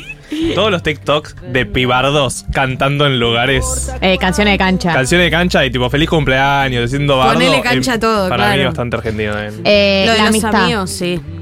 Eso sí te lo dice cualquier persona que se fue a vivir afuera, eh, que es que no logran hacer el tipo de amistad que hacen acá, como que, bueno, no sé si en todos los países, pero por ahí la gente que conozco se fue a Europa, que te dicen como que, bueno, sí, conozco gente, me llevo bien, pero no tienen esa cultura de verte todas las semanas, ponele. Ellos como que planifican, no sé, los yankees, ponele, lo tienen que recontra planificar el encuentro, no, No, tienen el de, pesados. che, nos juntamos a ranchar. No, y está eh, un poco el, el venite a casa, ¿viste? Como, Claro, ¿qué yo- haces que Yo lo que ahora? creo es, eh, discúlpenme, todos estos eh, han sido argentinos out of context Sí. en algún Claro. momento. Y yo lo que creo sobre la amistad es que lo que es atípico es que para, para la argentinidad no es una institución de menor jerarquía que la familia. Tiene igual o superior jerarquía que la familia. ¿Entendés? Es como esta red, para mi explicación, mi intuición, es que es a partir de la migración, como una migración tan reciente, hay una tradición de, de construir vínculos que no son necesariamente los vínculos consanguíneos, pero la verdad que es hermoso y los argentinos, con respecto eh, a lo que decías de que son creídos, es cierto, pero para mí hay una diferencia con los españoles y las españolas. Primero, no hay un hábito colonizador, no hay como, no hay esta, esta, esta conciencia, porque el argentino no compite con, con otro país. El argentino te dice, mira, nosotros somos el mejor país del mundo. Sí. Y si vos querés también te podés sentir argentina, Claro, ¿eh? Como, claro. vení. Ah, claro. Estás reabierto. Está, total. Lo dice la Constitución. lo dice la la Constitución, o sea, Eso para, me parece increíble. para todas las personas que quieran habitar suelo argentino, que es una locura. Ay, lloro, boludo. Galia está llorando real. Entonces es como cualquier persona que quiera Galia la acaba de cornudizar la Era- Constitución. Era, era una red flag lo de resiliencia. resiliencia. She did it. Cornudizó la constitución. es nuevos niveles de cornudismo alcanzados. Pero bueno, porque es muy hermoso el, el para todas las La personas que sí. quieran habitar suelo argentino. Y va más allá. Ayer justo vi un TikTok de una, de una española que vive en la Argentina, que vino a trabajar y que decía que le sorprendía mucho que su jefa, se llamaba Laura ella, le sorprendía mucho que su jefa le dijera Lau. Como una cosa de eh, amabilidad. sí, de no sé. confianza. Pero como, ¿cómo me dice Lau? Si yo no soy su amiga, la conozco, o sea, soy su empleada, incluso así, como, bueno, quizás hay algo ahí de, de compinche, ¿no? Como Sí, confianzudo, una- eh, confianzudo sí. también. Sí, son un poco confianzudos, eso es cierto. eh, pero no está, no está mal. O sea, yo creo que, que además esa. Como ese hábito de ser confianzudes eh, se complementa muy bien con esta cosa de la argentinidad, de decir todo como no, no, no, tengo un problema con vos y te lo digo rápidamente. Como, entonces eso es como es un poco gracioso eh, que, que estén esas dos cosas que parecen contradictorias, pero que en realidad se complementan muy bien. Perdón, me gustó mucho lo que dijiste, eh, porque nunca lo había pensado, que nosotros siendo creídos, no somos molestos como los gringos. No, no son molestos. No son porque molestos. los yankees vieron que para ellos el mundo es tipo Estados Unidos de Norteamérica, eh, literal son tipo América. y se dicen así porque son América. Sí, sí. Y es como, qué pesado, amigo. Tipo, literal estás colonizando todo el mundo y encima te crees el mejor del mundo, no lo sos. Y todo el tiempo están compitiendo, qué cosa. Nosotros, el argentino te dice, mira, nosotros somos una masa, pero vos querés unirte, te podés unir, como está todo bien, como no, no. Son unos payasos los yankees, Ah. déjate de joder. No saben dónde Venga. están los países, o sea, es- está mal planeado ese país. Y yo hace años que vengo diciendo, no laburan tanto. Digamos la verdad, nos vendieron el buzón de que nosotros éramos vagos. Ellos son el, el monumento a la vaguez. Tienen 30 personas para publicar tres videos en Acá se redes trabaja sociales. muchísimo. Sí. Acá se trabaja muchísimo. También porque estamos precarizados y tenemos que tener 25 trabajos para hacer un sueldo. Pero. eh, Pero para nosotros yo- el trabajo dignifica, o sea, hay como una Por de supuesto cosa que de ese- realización ese, identitaria. Totalmente estructura la vida y estructura la identidad, pero además, eh, por ejemplo, yo hablaba con una amiga que vive en Berlín, que es que eh, ahí hay toda una política, obviamente también Berlín dentro de lo que son las ciudades europeas es súper progre, subsidios, tal, tal, tal, como toda una filosofía de vida de- del ocio y del bienestar, eh, pero que... tienen la filosofía de que con una jornada laboral, no sé, de cuatro o seis horas, se tiene que poder vivir, digamos. Que acá, Ojalá, amiga. eh, yendo, a- nice. yendo a Berlín, ¿qué onda? Eh, bueno, un audio más. Siempre me acuerdo que mm, cuando ganaba algún país el mundial, tipo Italia, por ejemplo, me acuerdo de ver por la tele y decir, fa, mira cómo recibieron a los futbolistas, fa, están re contentos. Y era tipo una esquina con gente. Claro. Posta que yo creo que pasó algo ahí en el mundial, como que dejamos ahí a la luz el gen argento de voy y vuelvo caminando del obelisco y está todo el mundo haciendo esto. Eh, yo no puedo creer lo que hicimos todavía. Dios, mal. La Fue verdad que muy sí. épico. Quiero que Em, sepan que los amo a todos y una vez hablé de economía con Leila por Instagram, así que somos es la amigas. chica fumada es. Está re fumada. La amo. Le dimos mucha entidad. Le dimos mucha entidad a la Una fumada. vez hablé con Leila por La Instagram. economía, aparte. ¿Qué estás? Becha. De hecho, pensé que, pensé que la escuché decir por internet y me dio todavía más risas. En mi mente dijo una vez hablé con Leila por internet. y Bueno, técnicamente es verdad. Es internet, es internet. Eh, acá nos dicen, son muy buenos, es verdad, pero tampoco digan que no pueden llegar a ser pasa- pesados. Nos dice, bueno, Gurises, asumo que es un, un uruguayo. Obvio que somos pesados, pero no somos colonizadores. Y para mí también el porteño es particularmente pesado. No, igual con todo. Uruguay tenemos un problema, así que está bien, ese lo dejamos. Tenemos un problema totalmente. Eh, bueno, llegan varios mensajes, mensajes para María del Mar, te amamos. Eh, una chica que nos cuenta que se cruzó a Esteban Trebuco y, y le dijo que votaba masa. Eh, En la carnicería. Es no, que- en el jardín de su edificio. Ah, bueno. Eh, eh, bueno, gente que confirma lo de mala amistad, entre otras cosas. Sí, ¿querías decir algo? No, dice que se cruzó a Trebuc todo chivado Bien. en el edificio. Como Hay debe más haber- datos. Debe haber vuelto de, de correr. Trebuc debe ser un runner. Tiene Es- toda la pinta de Tienes ser toda runner. la pinta de runner. Tienes toda la pinta de runner. A full. Bueno, eh, vamos a ir a un temita, una pausa. Les quiero recordar algo de nuevo. Última vez que lo recuerdo. No, última vez no. Anteúltima vez quizás que lo recuerdo. Sábado que viene, 4 de noviembre, 1990, va a ser el programa en vivo en Junta a las 2 de la tarde, como todos los días, pero en vez de hacerlo desde acá, lo hacemos en Junta, lo hacemos en vivo. Lo hacemos con la banda Los Besos, que van a venir a tocar. Hacemos eh, la previa de cualquiera sea el evento que te convoque el sábado que viene. Si te vas a la Marcha del Orgullo, si te vas a ver la Libertadores, si te vas a ver el final de Shingeki, si te vas a ver a Tambiónica, etcétera, etcétera, etcétera. Hacemos el warm-up ahí, hacemos tragos, comemos, cantamos, nos acompañamos y seguís tu vida después. Si querés venir, te anotás en el link de Forms, es un link de Google Forms que encontrás en las stories de Futurock. En una de las últimas stories de Futurock está el link, te anotás eh, y así te garantizás tu lugar. Quizás te diga que estás en lista de espera, eso es porque todavía se está terminando de acomodar los lugares, pero anotate a vos y a la persona con la que vengas, así ya podés reservar tu lugar. Eh, si les parece, escuchamos un poco de música. Estos Don, de Miranda con Catriel.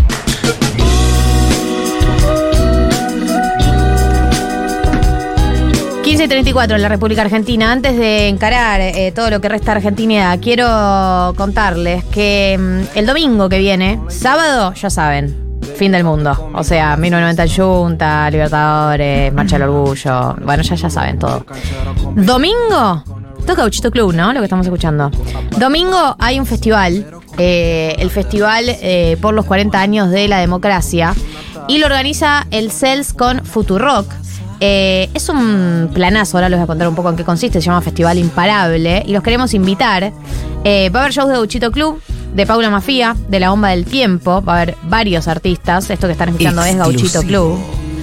Eh, además va a haber charlas y talleres abiertos sobre comunicación, trabajo, democracia, derechos humanos, política y territorio, con personalidades como Leira Guerriero, Miguel Santucho, Tamara Tenebaum, Lucía De Ponti, Abel Furlan, Alejandro Vilca, Fer Berkovich, Juan Ruoco, Ivana Sherman, Galia Moldavsky. ¿Cómo? ¡Eh! Flora Alcaraz, Juana Morín, Nacho Levi, entre otros nombres que van a estar. Yo voy a estar en una panel que se llama entre signos de pregunta, ¿todo meme es político? Yo la verdad no tengo mucho para decir, pero está Juan Ruoco Bien, ahí. y él sí tiene mucho para Y decir, vos vas a así ser que es tipo- un gran panel. Todo lo que dijo Juan, a Yo favor. literalmente voy a escucharlo. Ni laburé esa, mía. además a Juan ya lo escuché hablar sobre esto 50 veces, pero siempre me gusta escucharlo hablar. Eh, la verdad que es un planazo, va a haber ferias, murales, talleres para infancias, laboratorios jóvenes, serigrafías, entre otras actividades. Así que este domingo, eh, desde las 2 de la tarde, nos encontramos en el estadio Malvinas Argentinas, en eh, Gutenberg 350, Paternal. eh, festival organizado por el Celsius Futurock y además va a haber una transmisión en vivo de Futurock que vas a poder seguir por la radio y también podés buscarlos en el estudio móvil en el festival. La entrada es gratuita, eso desde ya se los digo, pero eh, la consiguen en cels.org.ar barra imparable, ahí la consiguen, pero gratis. Así que 5 de noviembre, Festival Imparable por la Democracia, una invitación a movilizarlos más que nunca. Poneme en seco, Flor. Bien. Eh, Tenemos muchas ventanas abiertas. No, ¿ok? no, me, para, me para. pone tensa. Organicémonos. Tranca. eso. Organicémonos. Está María del Mar Ramón Vélez. Bien. Bien, María. No se fue. No se fue nunca. Ha estado en este estudio todo el tiempo. Flor, La tengo acá, de Vamos hecho. con una cortina normal, programa normal.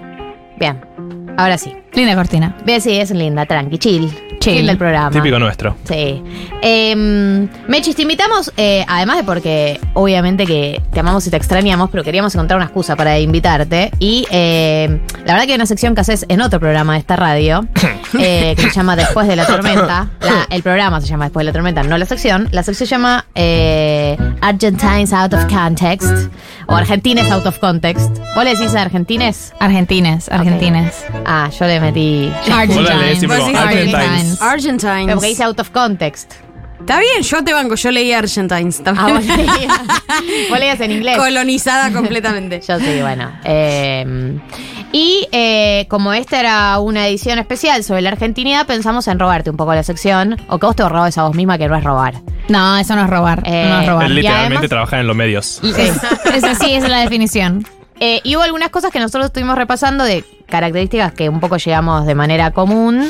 Eh, te las repaso y si querés sumás las que vos quieras y las que te parezcan. Eh, hubo la pasión o la intensidad. Eh, ¿Cómo había dicho Camila?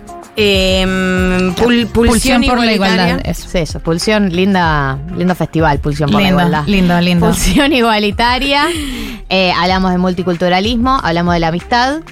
Eh, igual la amistad para mí vos lo puedes desarrollar mejor que nosotros, algo, algo decías. Eh, yo hablé de la comida y em, De la resiliencia. de la resiliencia, de que tenemos mucha crisis encima eh, y mucha, su- mucha método de supervivencia.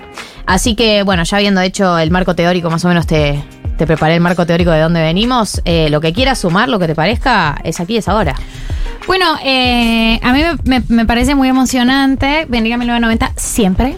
Eh, Me mira, de la miradita. La venir a 1990 siempre. Ah, ahora que compartimos la de la mesa con ella. Estoy Eh, nerviosa, la verdad. Es terrible.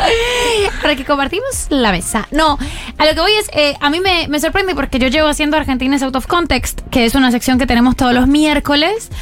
eh, y llevamos dos años haciéndola y yo ya todas las semanas digo, ya Oh. no, voy a llegar. Y de repente en alguna conversación con alguien, siempre se me ocurre, les voy a mostrar la Biblia de Argentinas Out of Context. que ¿Hay una es- Biblia? Hay una Un Biblia. blog de notas. Es un blog de notas. Obvio. Espectacular. Es un ¿la blog de notas eh, que tiene todo. Ya, ya vi hasta el último Argentines. El último siempre es el último que hicimos. Es Eh, espectacular, Está desde la relación con el limón hasta la Argentina y las elecciones. O sea, hay cosas más complejas y algunas Cosas más tipo simples. Todos un tango, eh, Mesa Dulce, La búsqueda del Mufa, La panera por ley, El alfajor es una merienda y no un postre. Es re loco Mate porque- dar las gracias, fin. Claro. que no se puede decir gracias. No se puede decir Eh, gracias. Hay muchas cosas que tenemos naturalizadas y que Mechi las eh, les presta atención, ¿no? Como Claro. Gali decía, sos muy observadora. Es muy Eh, observador, eso es verdad. Eh, helado la gente no innova, pusiste. Fotos de Disney de los 90 en casas quintas.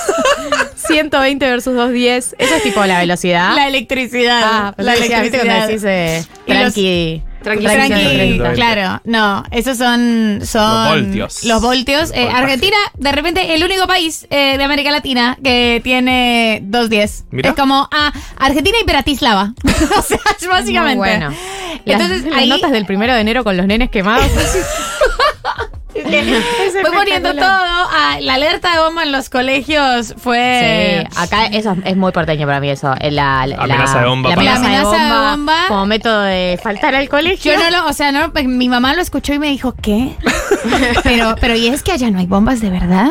Le dije, bueno, hubo, sí, Hubo. pero, pero es que hubo. Sí, hubo, pero bueno, hay, hay una banalización, qué sé yo, no sé. Una Son muy divertidos esos. Es claro. complejo, claro. Eh, pero yo creo que, que de todas las características como que a mí me, interesan de la argentinidad, hay detalles y hay cosas que son más, más costumbres, pero siento que eh, hay algo de, la argentinidad que construye o que yo lo definiría como quizás la característica que a mí me resulta más importante es que hay una posibilidad de la argentinidad de entender, no solo entender, sino quizás construir algo que se pueda denominar un lenguaje popular, ¿no? Hay, hay una sensación de que hay personas en Argentina que entienden y sintetizan lo que quiere y lo que necesita la mayoría y que esas personas tienen ese talento y ese talento es for export. Y eso solo se ve acá, yo lo recuerdo y es algo de lo que yo he hablado mucho porque a mí me ha impactado mucho. Cuando murió el Diego, eh, esta cosa de, bueno, ¿por qué esta persona hizo, hizo todo esto? Entonces Caparrós escribió, yo lo leo, a Caparrós. Bien hecho. Para arruinarme No, algunos mucha gente días. la lee a Caparrós. Y el tipo dijo, bueno, la verdad que esto, ¿qué, qué dice de nosotros admirar simplemente a un futbolista que era pobre y después se hizo rico? Y le dije, Con ese tono esos lo son dijo. el 90% de los futbolistas. Hay algo más, hay algo que pasa y es una capacidad que para mí no solo es del lenguaje, sino de una sensibilidad de lo popular, de una conexión primero con pretender que hay un lenguaje popular, que yo creo que eso también habla de que, de que obviamente Ar- Argentina ha sido un país tradicionalmente homogenizado en los últimos años, incluso con muy buenas intenciones, como lo han sido todas las, las políticas peronistas. Pero bueno, también hay, hay una lógica. Si nos podemos pensar como que hay una cosa argentina que nos unifica a todos, hay algo ahí que se puede dejar afuera. Obvio. Eh, y que cuando una ve estos sujetos que tienen esta sensibilidad popular, no solo nacen por, por suerte y obra y gracia del Señor, no es solo el Diego, ¿no? Aquí nacen personas, o quizás son personas que podrían nacer en todas partes, pero que Argentina, el suelo argentino, tiene algo que cultiva a estos personajes que sienten y que comprenden eh, algo que pueden expresar la- las mayorías. ¿En quién pensás cuando de- decís todo esto? ¿Te aparecen nombres? Charlie, eh, los políticos argentinos, pero tenés, o sea, El tenés Diego. cosas que no solo el Diego, Charlie. Es insólito que el Che Guevara haya sido argentino. Claro. O sea, es como, chicos, ¿podemos parar?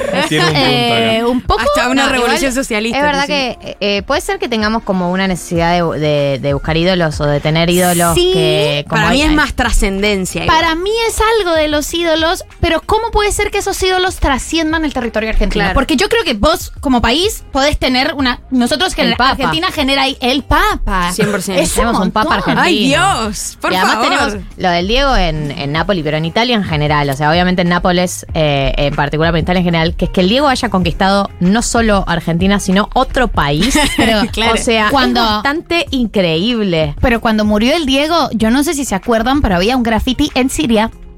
Sí, sí. O sea, como alguien So en random. Siria dijo, lo más grave que puede pasar hoy es la muerte de Maradona. en guerra. En- y digo, como voy a hacer este graffiti. Y yo recuerdo, porque yo pienso mucho sobre esto, eh, que en ese momento Gerchunov, Santiago Gerchunov escribió algo. ¿Cómo lo mencionan hoy a No. Pero ella nombraba a Pablo, Claro. ¿no? Ah, Pero yo a era la misma- Santiago. era la misma familia, A Santiago, claro. ¿Son hermanos? ¿Cómo sale? Eh, ¿O No, primos? creo que.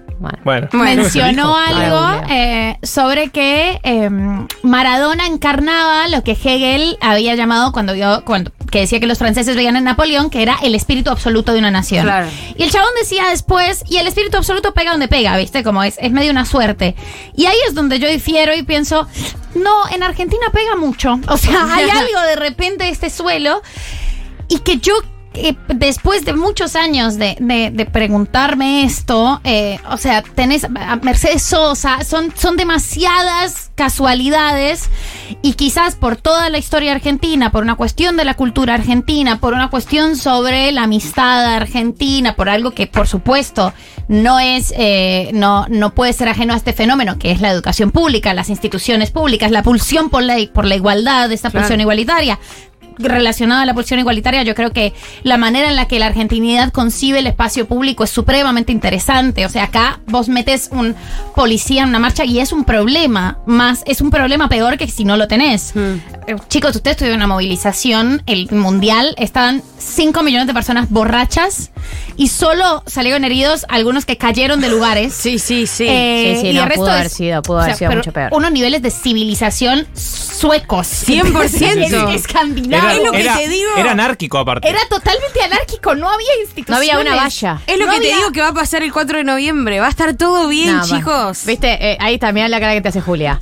Eh, ¿Vos qué opinás, María del Mar? El sábado 4 de noviembre, ¿sabes lo que va a pasar? Si Boca gana la, la Libertadores, eh, van a coincidir en el obelisco la marcha del orgullo y los hinchas de Boca que vayan a festejar. ¿Vos crees que eso? Hay dos líneas de pensamiento. La línea Becha, que es- no voy, voy a intentar no, no sesgar. Dale, dale, no me. La línea Becha, que es una que crea, boludez. que crea que nada, no. La línea Becha que cree que por el hecho de que son todas buenas noticias, digamos, es toda alegría, van a coincidir dos grupos, dos sectores que están festejando. Y la línea eh, del resto del programa que cree que esto tiene todo dado para que salga muy mal. Porque eh, por más que estén los dos Qué festejando. poca confianza le tienen a su pueblo, chicos. Eso es lo que pasa. eh, No, sí.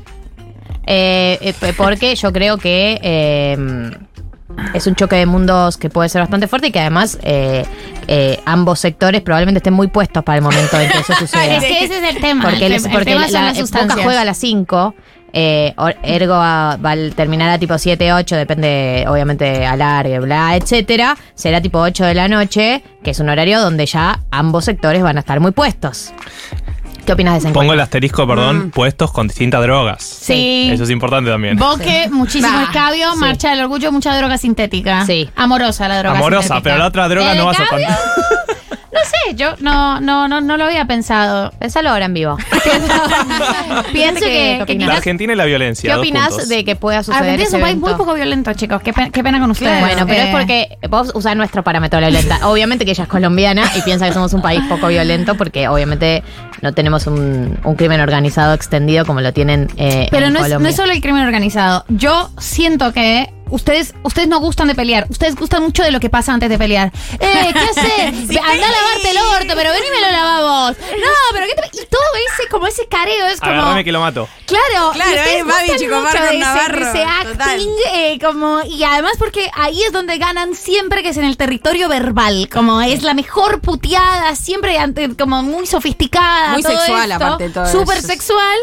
Pero no, no quieren ir a, a- a irse a las piñas. Lo habrían hecho desde hace 25 minutos que se están puteando. como, eh, Bueno, eh. entonces crees que no, no va a escalar. No, no creo. Si les bueno, dejan el McDonald's. becha. Para mí todo depende. Todo depende del, del perímetro del McDonald's. Eh, el. McDonald's ya. Si los trolos no, no defienden el, mal- el McDonald's, va a estar todo bien. Yo también creo. Déjenlo eso. liberado el McDonald's y va a Eh, salir todo Dejemos tranquilo. liberado el McDonald's, tipo como la catedral en Claro. los encuentros nacionales de mujeres. No la vandalicemos nosotros, que la vandalicen los chicos de Boca y está todo bien. Eh, sí, sí, yo creo que la gente de Boca va a tener mucha ganas de vandalizar cosas el sábado. Si esto sucede, la tentación va a ser total.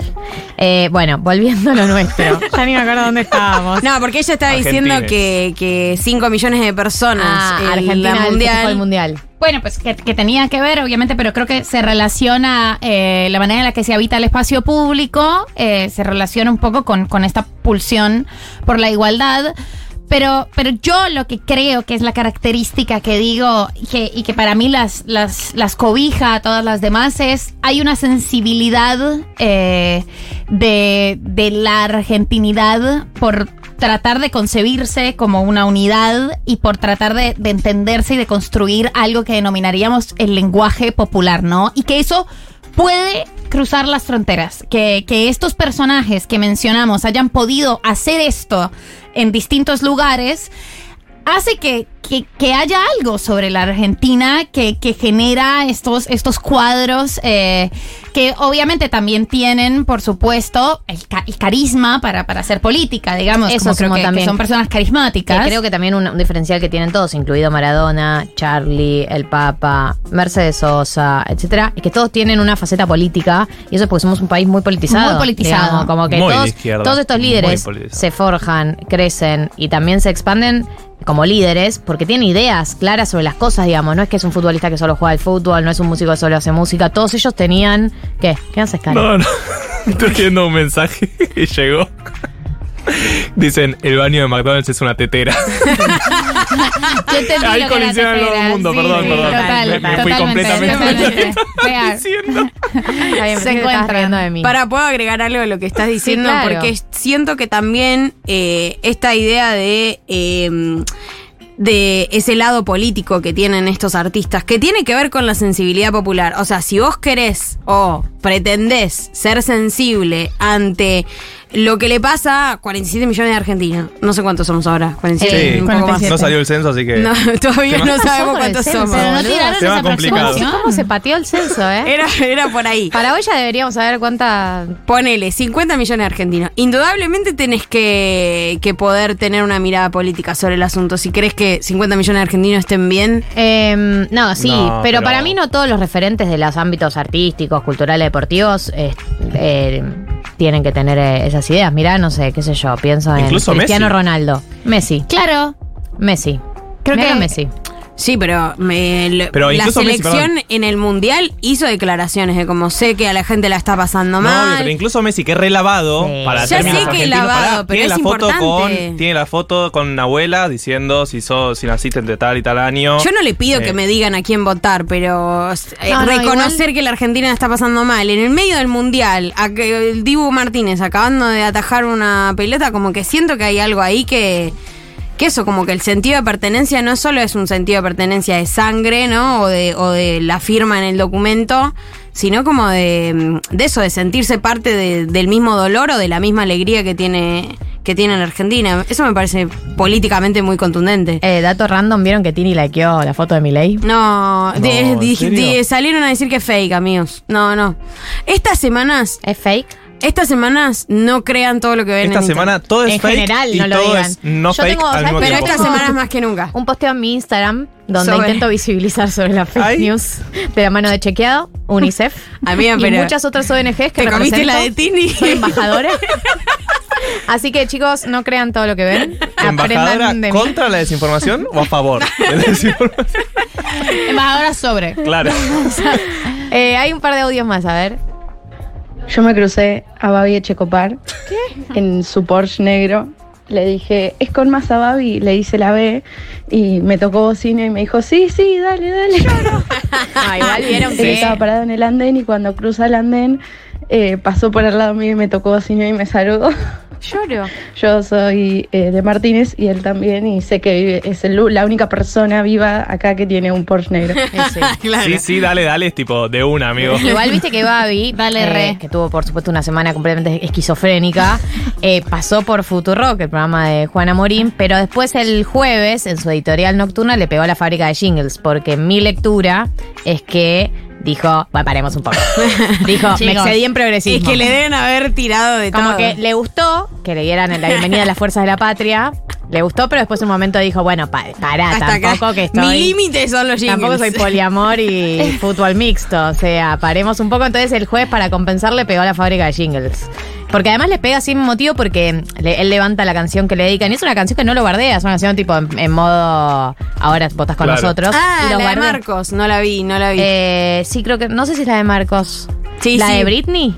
No, no, no, no, eh, la de Britney. Que No, dice, Mario Serrano "Papi, es. papi". Sí, la de Mario Serrano. Bueno, eh, y les pega, y para mí no había motivo para pegarles, pero dentro suyo dijo, tengo que compensar. Totalmente, totalmente. Bueno, tampoco la pavada. Exacto. Tampoco, tampoco la pavada. Puedo aprovechar que tenemos acá una escritora publicada internacionalmente y que prontamente va a salir el libro en la Argentina, ¿no? Esta ya, semana. el miércoles. Por fin. El Ah, miércoles ya. sale, boluda.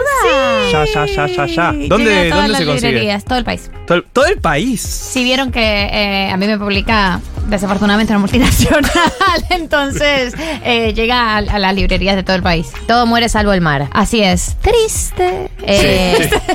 Pero recomendamos. hermoso. No, el libro es. Es hermoso. El libro es espectacular. Eh, es una historia de amor, desamor, eh, idas y venidas. Triste, pero escrita Estaba sola. hermosa. Sí, sola y triste como esta canción. Pero sobre eso te quería preguntar, ¿hay algo que creas que vos cuando vas a Colombia, ponele, de repente te encontrás con argentinismos que ya está dentro tuyo y decís, tipo, no puedo creer que esté pasando esto? Eh, O en la escritura, no sé, si sacás algo de... Tipo, Sí, todo Vas el ahí y decís, tipo, ¿leíste a Borges?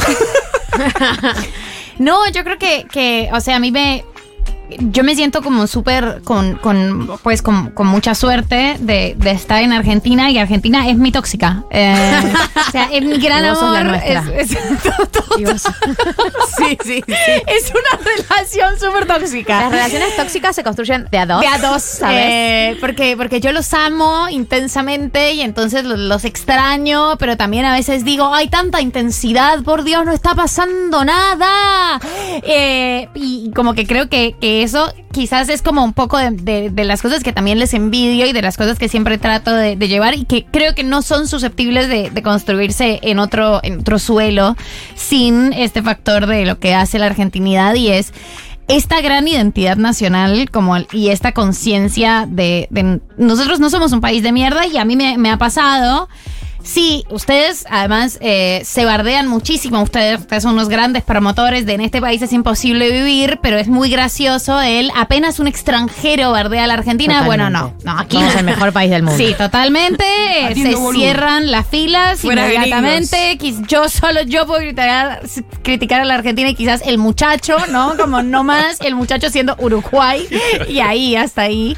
Eh, y yo les, les como es, es algo que a mí me genera mucha envidia y que, que creo que, que es muy, muy lindo poder llevarlo a cualquier parte y que también esta, es, esta frase que tienen, como que resume todo, que es, bueno, los argentinos nacemos donde queremos. Entonces, cualquier persona que nos quiera es argentina. Con lo cual, yo siempre que, que voy a otros Mirá lugares, estoy Mortensen. acá. Viggo Mort pero Viggo Mortensen ama ser argentino. Por supuesto. Eh, Está un poco excedido ya, ¿no? Igual, se excedió a un par de pueblos. Digo.